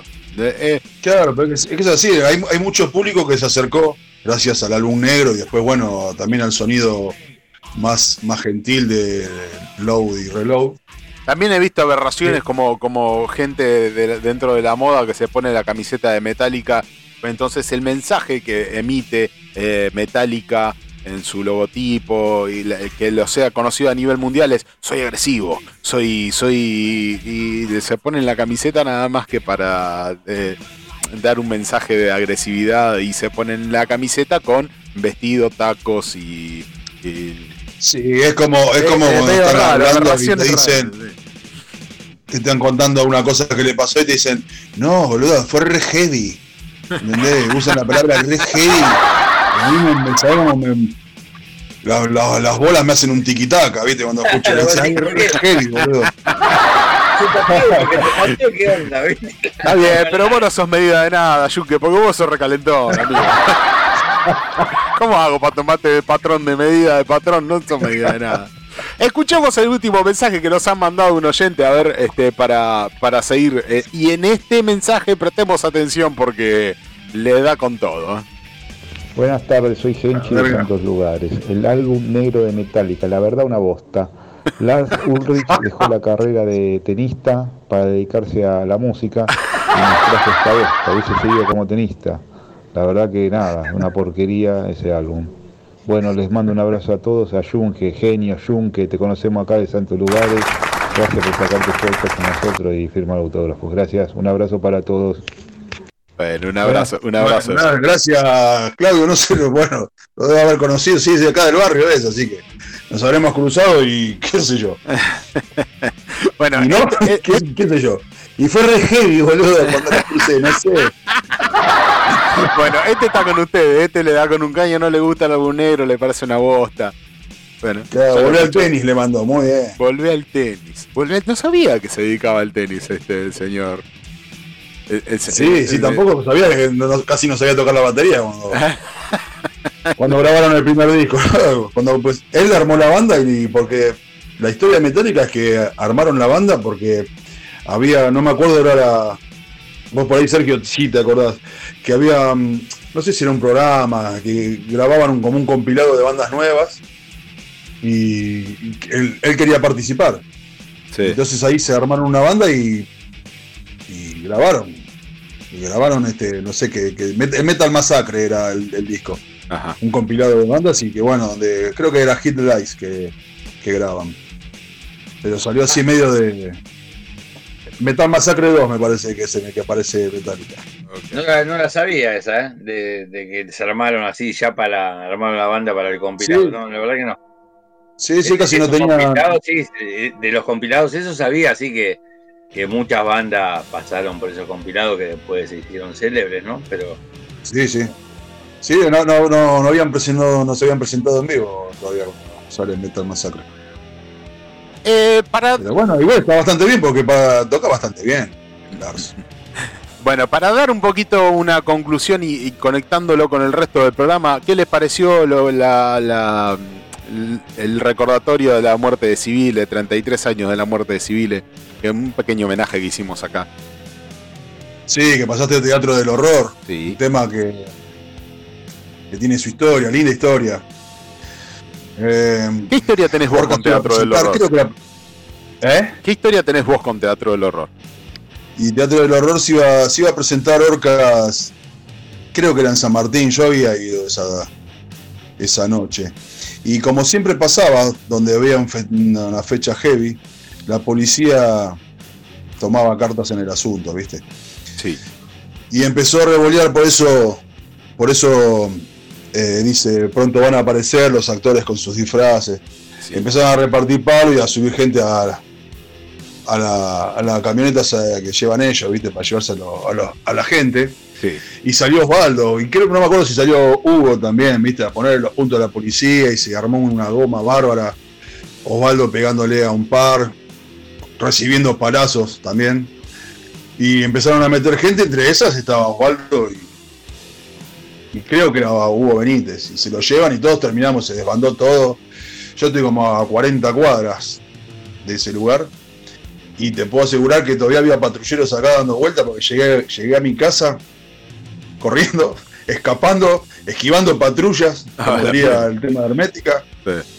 Y se suspendió y de ahí cuando, bueno, obviamente se suspendió si se llevaron a, a Ovaldo. Y de ahí después se hicieron la, la letra esa el teatro del horror, inspirada. He contado por ello, no es algo que se me haya ocurrido a mí. Está contado por. Increíble anécdota. Sí, mire, vos sabés que yo me tomaba el Bondi 161, que pasa por Peña. Pasa por la puerta de la casa de, Osvaldo. Ajá. Y te subías con. Bueno, vamos a hacerle honor a la banda de esta noche. Subías con tu remera de metálica, tu cinturón de tacha. Sí, sí. Y había tres bondieros que eran re heavy, viste, los chabones. Entonces te subía y te decía, no, vos sos del barrio de Osvaldo, no te cobro. Mira. Entonces quejaba Morotti en el colectivo. ¿Viste? Solamente por ser del barrio de, de Osvaldo. De Osvaldo. Que lo cruzabas como si nada, chabón re humilde, re buen. Osvaldo, Osvaldo que era, que era, tengo entendido, un eh, fanático de Metallica, de lo primero de Metallica. Por lo menos lo que tengo entendido yo, alguna anécdota que escuché por ahí, porque la verdad que nada, concreto. Sí, sí. sí, bueno, Orcas está, tiene bastante de lo influencias de, de, lo primero de, Metallica. Es más, cuando siempre, me sonó a la tempestad. Sí. ¿Cómo? Siempre me sonó a One. Lo, primero de Orcas con Civile y con Benítez en la voz. Siempre me sonó a One, a One de Metallica, One. Puede ser, sí, puede ser, sí. Sí, sí, eh, eh, no, a mí no, nunca le busqué una así trato de no buscarle a ver. sonoramente, sonoramente me, me sonaba eso, ¿viste? el, sonido, ¿viste? Cuando vos encontrás. Eh, uh, mira, este. ¿Qué opinaría Osvaldo de, de Metallica hoy? Y por ello opinaría como fan. Creo yo. ¿Hubiera ido el sábado a ver a Metallica? No, y si no tocaba, no. yo creo que no. Si no tocaba, no. Si él no tocaba, no, hubiese ido a ver. Obviamente no lo podemos saber porque no lo tenemos. No, obvio que no, son, son preguntas en el aire. Sí, sí, pero bueno, viste, eh, Orca fue telonero de la primera visita de Metallica. Mira. Año 93, la, la gira del álbum negro. Que tocaron en Vélez. no, no, no tenía esa data presente, ¿no? Sí, sí, tocaron ya, bueno, presentando, estaban eh, presentando ellos eh, Oíd Mortales, el segundo disco, donde estaba Teatro del Horror. Sí, sí. Tuvieron muchos problemas de sonido, lo volvieron loco. Los hicieron sonar como el orto. Uh. Eh, no, sé de, que, si de, quién vendría la bajada de, de que las bandas soporte tendría que sonar como los gente. pero, siempre, sí, siempre, siempre se preocupan, obviamente, le, le ponen play, dale, dale, dale, pero no sí, dale, dale, no pasa nada. yo te voy a decir la verdad, yo esa, tarde y acá, acá la termino de pudrir. Y, Junque 6-666, pasen y puten y sean felices todos. Los comprendo y los quiero a todos y los recibo. Los recibo con amor, amigos. Eh, fui muy contento yo esa fecha porque, bueno, venía Metallica, por más que no me gustaba el álbum negro. Sí. Pero, carajo, venía Metallica. Había cuatro discos atrás que, me hacían poner feliz de ir a verlo. Sí. Y tocaba Orcas. Fui re, contento, re feliz. Y Orcas sonó como el culo, me dio una bronca. No con, no con Orcas, por supuesto. Sí, sí. Aparte se les notaba la incomodidad de ellos arriba. Osvaldo estaba como loco. Y después la verdad que con Metallica me aburrí. Eh, oh. me aburrí, me aburrí bastante, me aburrí bastante. Lo único que rescato de esa noche, no sé si fuiste Sergio, pero lo único que rescato de esa. Bueno, te tendrás que acordar de el, que el, mejor pogo que hubo ese día no fue con ninguno de los temas de las bandas que tocaron, sino fue cuando en los intervalos, cuando musicalizan, sonó Fucking Hostile de, de Pantera la gente, me, acuerdo como si fuera que estaban todos sentaditos esperando, ¿viste? ¡Qué fiasco! Medio de día. Y dice, one, two, three, four. Y se levantó la gente y se armó un quilombo. Y dice, oh, esto va a estar re bueno. Y al final, fue, para, mí no. ¿Sabes? ¿Te acordás de eso, no, Sergio? No me acuerdo de, eso, no, me acuerdo, pero justamente de ese día me, pasó que cuando tocaron eh, los, los, cuatro jinetes de Ford Horseman, Sí. Eh, o sea, fue como un bajón para la gente, o sea, como que no lo conocían. Y yo con otro loco que no nos conocía, me dice, nadie conoce este tema, ¿viste? Agarramos, nos abrazamos y fuimos para adelante, ¿viste? Pogueando, ¿viste? Nosotros dos, porque, había un, montón de gente que no conocía eso, ¿viste? Ahí. Y, sí, sí, pasa. Y lo de Orca sí, también fue un pijazo, porque realmente estaba, también estaba muy ilusionado con verlos con verlo sonar ahí, viste, en, la cancha, pensando, y pensando que iban a sonar con, con, con sonido más, más acorde a, Metallica, viste. Y sí, claro. caso. Yo, yo fui muy ilusionado, digo, porque era. Lo, yo quería que a Osvaldo le, fuera bárbaro con su banda, ¿viste? Porque era del barrio, vos te lo cruzabas. Me, me voló la, la peluca con, con B8, me habían gustado muchísimo los dos discos de Orca y quería que le fuese bien y hoy era el lugar ideal para que Orcas explotara y no, lo hicieron mierda, ¿viste? Bueno, el sonido, todo. Entonces, para concluir, para concluir esta charla metálica, ¿hacia qué rumbo va? ¿Hacia un, ser una banda pop o una banda cultura pop? ¿Ser una banda de metal? ¿No ser más nada? ¿Ya no es más nada? ¿Va a ser en algún momento ¿Qué piensan ustedes cuál va a ser el rumbo de Metallica a partir de esto de ahora? No, Metallica no, no, no, no, nada no. Metallica es, es una de las bandas. ¿Metallica es o Metallica fue? No, no, es una, de una banda muy convocante en el género del metal. No es una banda trash. Sí. Ya no, por más que saquen un disquito con temitas eh, un poquito más pesadito, como fue Hardware, creo que yo no, me acuerdo cómo se llama. Sí. Pero ya no lo sienten, vos te das cuenta que no lo sienten. Ya no es. Y está bien igual son gente grande también, ¿viste? Y ya se, se plancharon demasiado tiempo. Trash metal no van a volver a hacer nunca. Okay. Eh, trash. Y, ya no, no, lo, van a poder hacer tampoco por un tema, como diríamos, como, como decíamos antes, generacional, ya están grandes, no pueden, no van a hacer otro Ray de Lightning ya son, otro, son otros músicos. ¿Y es otro público? Otra, o público seguro. Otro público seguro. Yo creo que fácil. El 40% de la gente que fue el sábado era 100% heavy metal.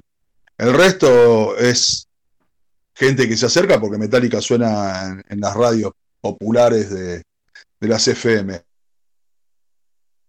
Distinto es cuando vos vas a ver un recital de Maiden, donde el 80% es heavy metal y el resto es gente que escucha de todo y por ahí engancha, viste, algún tema de Maiden, viste, o que le gustan distintas cosas, ¿no? Porque también hay gente que le gusta, tanto que le gusta el heavy metal como le gusta el pop.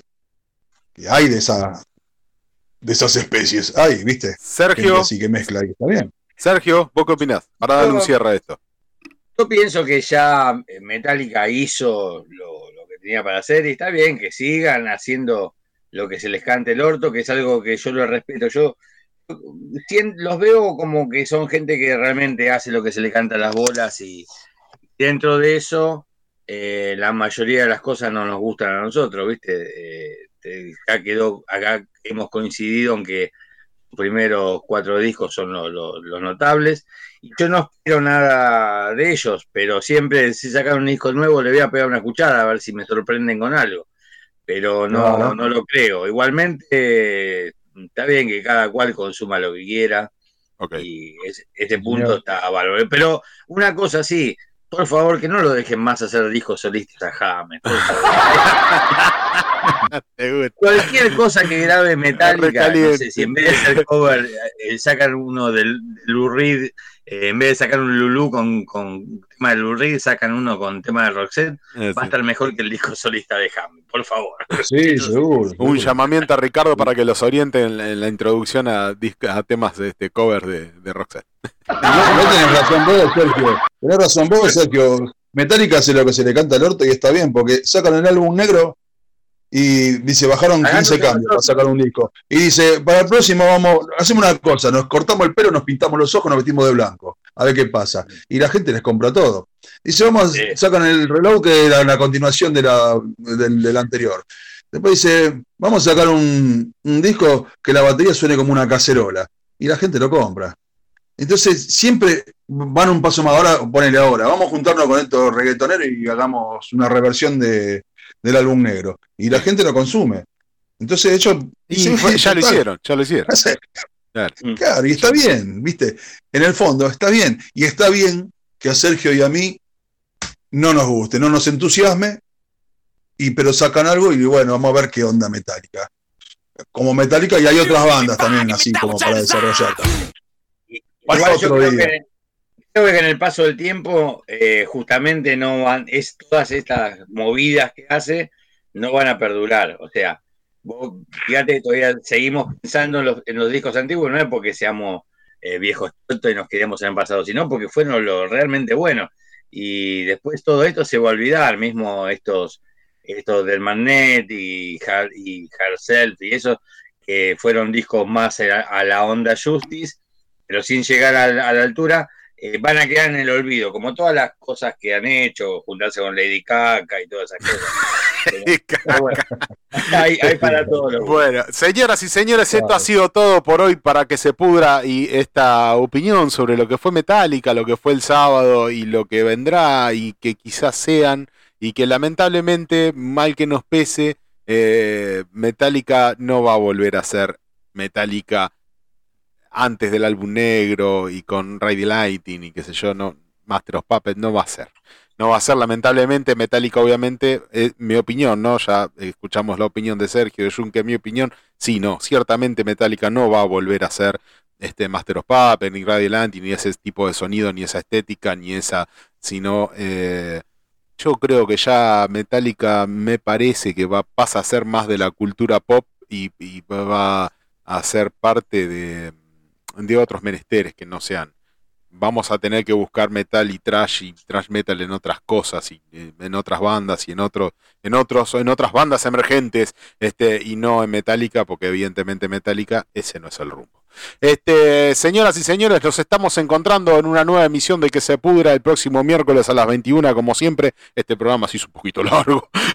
se hizo un cachito largo, pero no quería dejar a nadie afuera, ni quería dejar nada afuera, porque todo estaba bueno para verlo, para escucharlo, para transmitirlo y para que nos escuchen.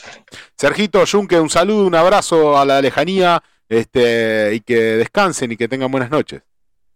Buenas noches para ustedes, amigos míos. Y hasta la semana que viene, que se pudra. Hasta la semana que viene. Give me fuel, give me fire, give me.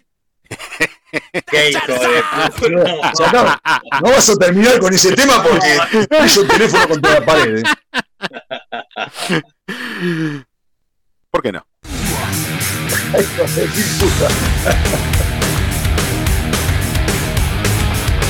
Señoras y señores, será hasta el próximo miércoles. Que tengan una buena semana, un buen descanso. Chaucito, gracias.